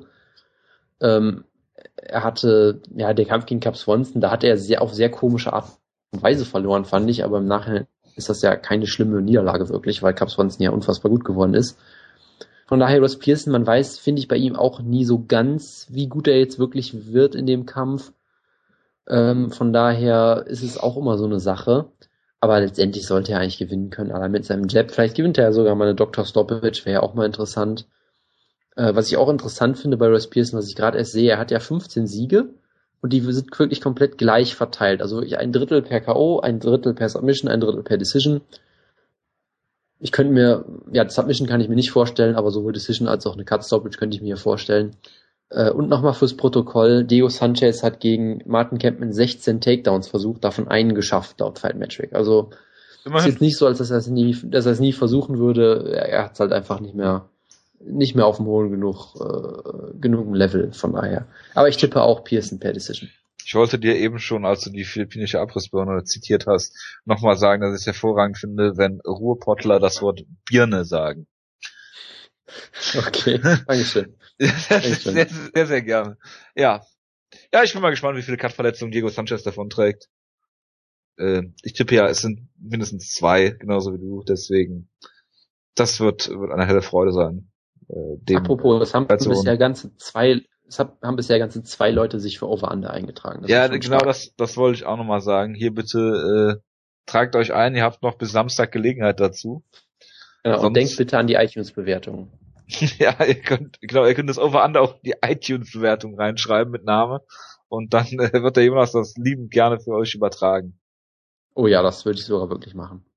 Ja, ähm, John Dodson gegen John Moraga, Jonas, da darfst du diesmal anfangen, die beiden Flyweights äh, Contender ehemals. Ja, äh, das ist, das ist auch natürlich ein schöner Kampf. Äh, John Dodson für mich weiter die Nummer zwei im Flyweight, der die Demetrius Johnson äh, vor riesengroßen Problemen hatte, bis er dann am, ja, ihm das, äh, der Sprit ausgegangen ist am Ende so ein bisschen und der von äh, äh, Mighty Mouse dann doch ziemlich zerlegt wurde in den letzten zwei Runden, aber sehr gefährlich.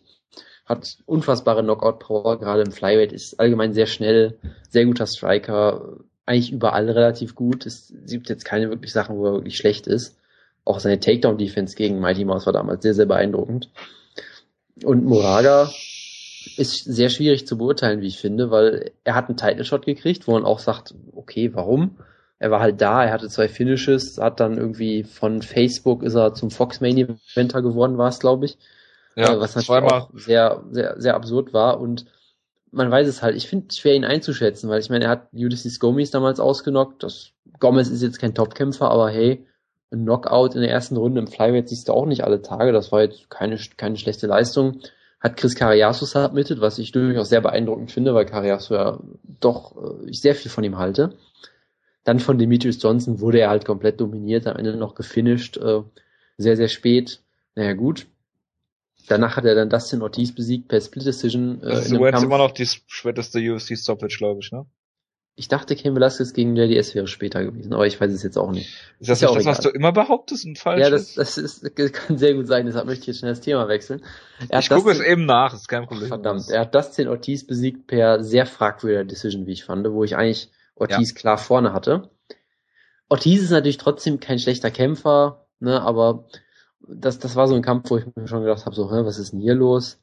Dustin Ortiz hat dann natürlich für mich äh, gegen Ray Borg verloren, der mein neuer Lieblingskämpfer ist natürlich, äh, den ich auch äh, immer wieder erwähnen muss eigentlich. Gut, ja, absolut. Du hast ja, du hast ja immer wieder einen sehr fragwürdigen äh, Lieblingskämpfer. Er ist der neue Tom Ninimaki, ich sag's dir.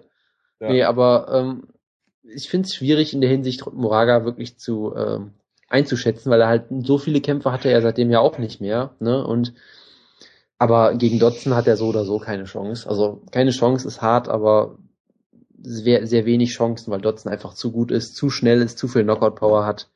Moraga wird ihn, glaube ich, nicht zu Boden nehmen können, auch wenn er ja selbst durchaus solides Ringen hat, aber Division ich tippe, One. genau, ich tippe auf Dotson per Knockout, weil ich habe im Over-Under auch auf einen Flyweight-Knockout getippt habe. Dementsprechend, ja, bitteschön.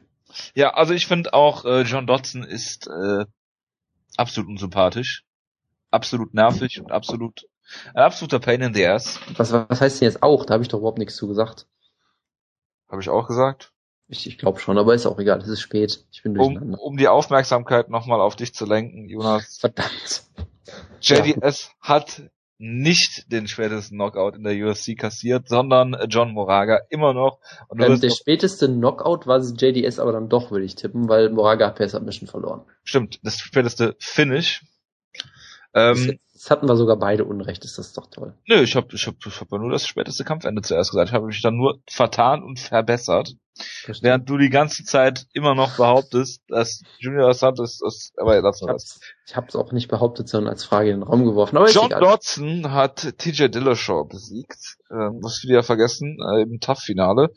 Äh, ähm, er, er ist sehr, sehr, er ist schnell, er ist äh, gefährlich, er ist ein Power-Puncher im Flyweight, was sehr, sehr beeindruckend ist. Er hat gute Takedown-Defense, er hat gute offensive Takedowns, er hat fast, er hat kaum Schwächen. Also man hat im Dimitri Johnson-Kampf gesehen, dass er hinten raus vielleicht ein bisschen abbaut. Ähm, nichtsdestotrotz, äh, gegen Mighty Mouse ist halt auch einfach kein Gras gewachsen. Und äh, auch gerade weil John Moraga ähm, diese zwei Siege hat, die kaum jemand auf dem, auf dem Schirm hatte, dann diese Niederlage gegen Mighty Mouse und dann so den ersten UFC-Kampf, wo man wirklich ähm, Erwartungen an John Moraga gestellt hat, gegen Dustin Ortiz, den er dann für mich in Runde 1 und 3, glaube ich, klar verloren hat, die zweite Runde dann vielleicht noch äh, gewinnen konnte. Ähm, aus dieser, diesen Eindruck, und man ist halt auch wirklich immer nur so gut wie sein letzter Kampf, ähm, würde ich jetzt ziemlich klar auf einen erste oder zweite Runden TKO von John Dodson tippen. Ja, Gut. Äh, machen wir weiter. Und äh, ich habe gar nicht mitbekommen, dass Rafael dos Anjos wieder einen Kampf hat. Ja, der jetzt neuerdings wieder Top 5 Lightweight ist scheinbar, ist zufälligerweise wieder in den Rankings hochgegangen vor seinem Kampf, was ja sehr oft als, als reiner Zufall passiert. Ja. Äh, und kämpft jetzt gegen Jason High, der aus irgendeinem Grund eine Gewichtsklasse runtergeht und einen Top 5 Gegner kriegt. Ich verstehe dieses Matchup nicht wirklich, aber naja gut. Egal, ähm, also für mich ist es relativ eindeutig, dass äh, Dos Anjos äh, der Kampf hier gewinnen wird. Also ja. da würde ich jetzt auch gar nicht. Hai ist grundsolide und ein guter Kämpfer, aber nicht so Hat gut auch wie Dos Anjos. Sieg gegen äh, John Mean. Ja, aber Dos Anjos wird den Kampf gewinnen. Ich weiß gar nicht wie, er wird den einfach gewinnen. So, das reicht, glaube ich, für den Kampf auch. Und Jason hat auch eine Niederlage gegen äh, Saromskis und Bannerman. Das spricht auch nicht gerade für ihn. Und ich guck mal gerade, und das ist ja immer wichtig, er hat bei Affliction Day of Reckoning gekämpft und hat damals 10.000 Dollar kassiert nur. Ja. Da würde ich nochmal klagen. Also das kann ja eigentlich nicht sein, dass man nur mit 10.000 Dollar dabei bei äh, Affliction rausgeht. Ja, Eve Edwards kämpft gegen Piotr Hallmann, da würde ich auch nicht großartig drüber reden. Oder willst du darüber sprechen? Äh, nee. Eric Perez kämpft gegen Brian Caraway, das verspricht auf jeden Fall ein guter Kampf zu werden. Äh, Eric Perez war auf dem Weg äh, in die UFC-Spitze, bevor äh, Mitsugaki sich ihm in den Weg geworfen hat und eine Split Decision gewonnen hat. Genau, und, und danach, danach hat er ja einen Kampf gewonnen gegen, ich komme jetzt nicht mehr auf den Namen. Figueroa. Genau, äh, wo er den Kampf gewonnen hat und wo Wutke ihn komplett unter den Bus geworfen hat danach und gesagt hat, jetzt äh, gebe ich auf mit Eric Perez, weil er ihn da nicht so äh, überzeugt hat. Ich bin ja. immer noch mit Eric Perez. Er hat natürlich gegen Misogaki Schwächen gezeigt, aber Misogaki ist fast ein Top 5 Bantamweight langsam, wenn das so weitergeht. Ja, aber Brian Caraway hat auch eine Niederlage gegen Misogaki. ja, Brian Caraway hat, Kampf. Brian Caraway hat für mich, glaube ich, und für viele andere damals Misogaki eigentlich besiegt, der natürlich Eric Perez auch besiegen. Er wird ihn mit einer, mit einer Guillotine tappen und danach Misha Tate umarmen und alle werden sich wieder ärgern und dumme Witze machen. Du auch? Nee, ich bin, ich stehe über solchen Dingen. Das weißt du doch. Ist das so? Ja. Hervorragend. Äh, machen wir weiter mit, ich weiß nicht, Yarzin hast, du, hast du jetzt irgendwas getippt? Nö, weil der Kampf mich nicht interessiert. Ach so, okay. Ja, Yarzin Meza kämpft gegen, ich weiß nicht, ob man bei Twitter folgt, also Yarzin Meza, äh, gegen äh, Sergio Pettis, der, äh, ja, gegen, ich glaube, Alex glaub Caceres. Der uns, glaube ich, nicht auf Twitter folgt, aber bei Team Schlagkraft ist. Genau, und der ja leider gegen Alex Caceres verloren hat, der eine sehr gute erste Runde hingelegt hat, immer wieder mit schönen Headkicks äh, Alex Caceres eingedeckt hat, aber dann äh, immer mehr nachgelassen hat, leider im Kampfverlauf und dann submitted wurde kurz vor Schluss, hätte den Kampf vermutlich trotzdem äh, 29, 28, glaube mich erinnern zu können, verloren.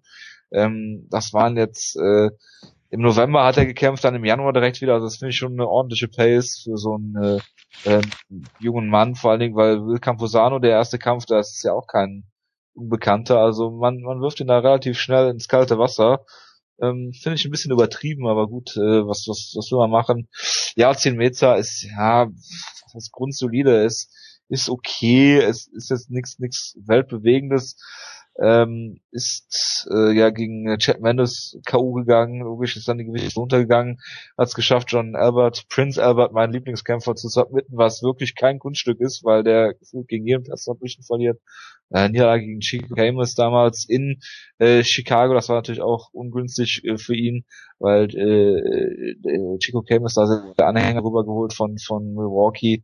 Ähm, da kannst du gegen verlieren. Ich kann nicht schlecht einschätzen, wie gesagt, ich finde es solide, aber nichts Großartiges. Ich denke, dass Sergio Pettis hier mit seinem guten Stand-up den Kampf im Stehen halten kann ähm, und sich die Kraft vielleicht ein bisschen besser einteilt als im im äh, Alex Caceres Kampf und den Kampf dann hier so gewinnt. Vielleicht sogar ein äh, Knockout finde ich schafft.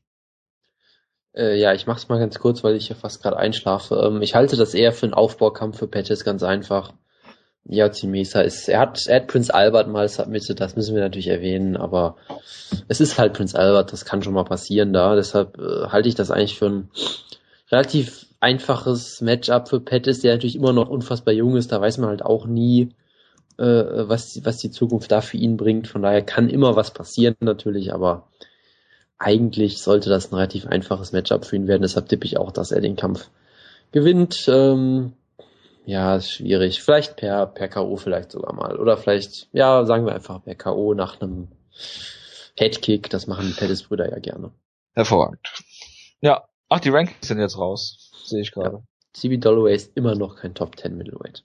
Nee, aber Top 12 ja. Middleweight. Dafür ist äh, Talis Late jetzt rausgefallen. Das ist echt tragisch. Dabei ist auch dieses tolle Matchup, was ich gefordert habe, jetzt schon wieder kaputt damit. Ja. Hervorragend. Ja, und Pascal Kraus postet gerade ein Bild, wie er mit GSP und Francis Camon essen ist. Das ist wirklich hervorragend. Ja.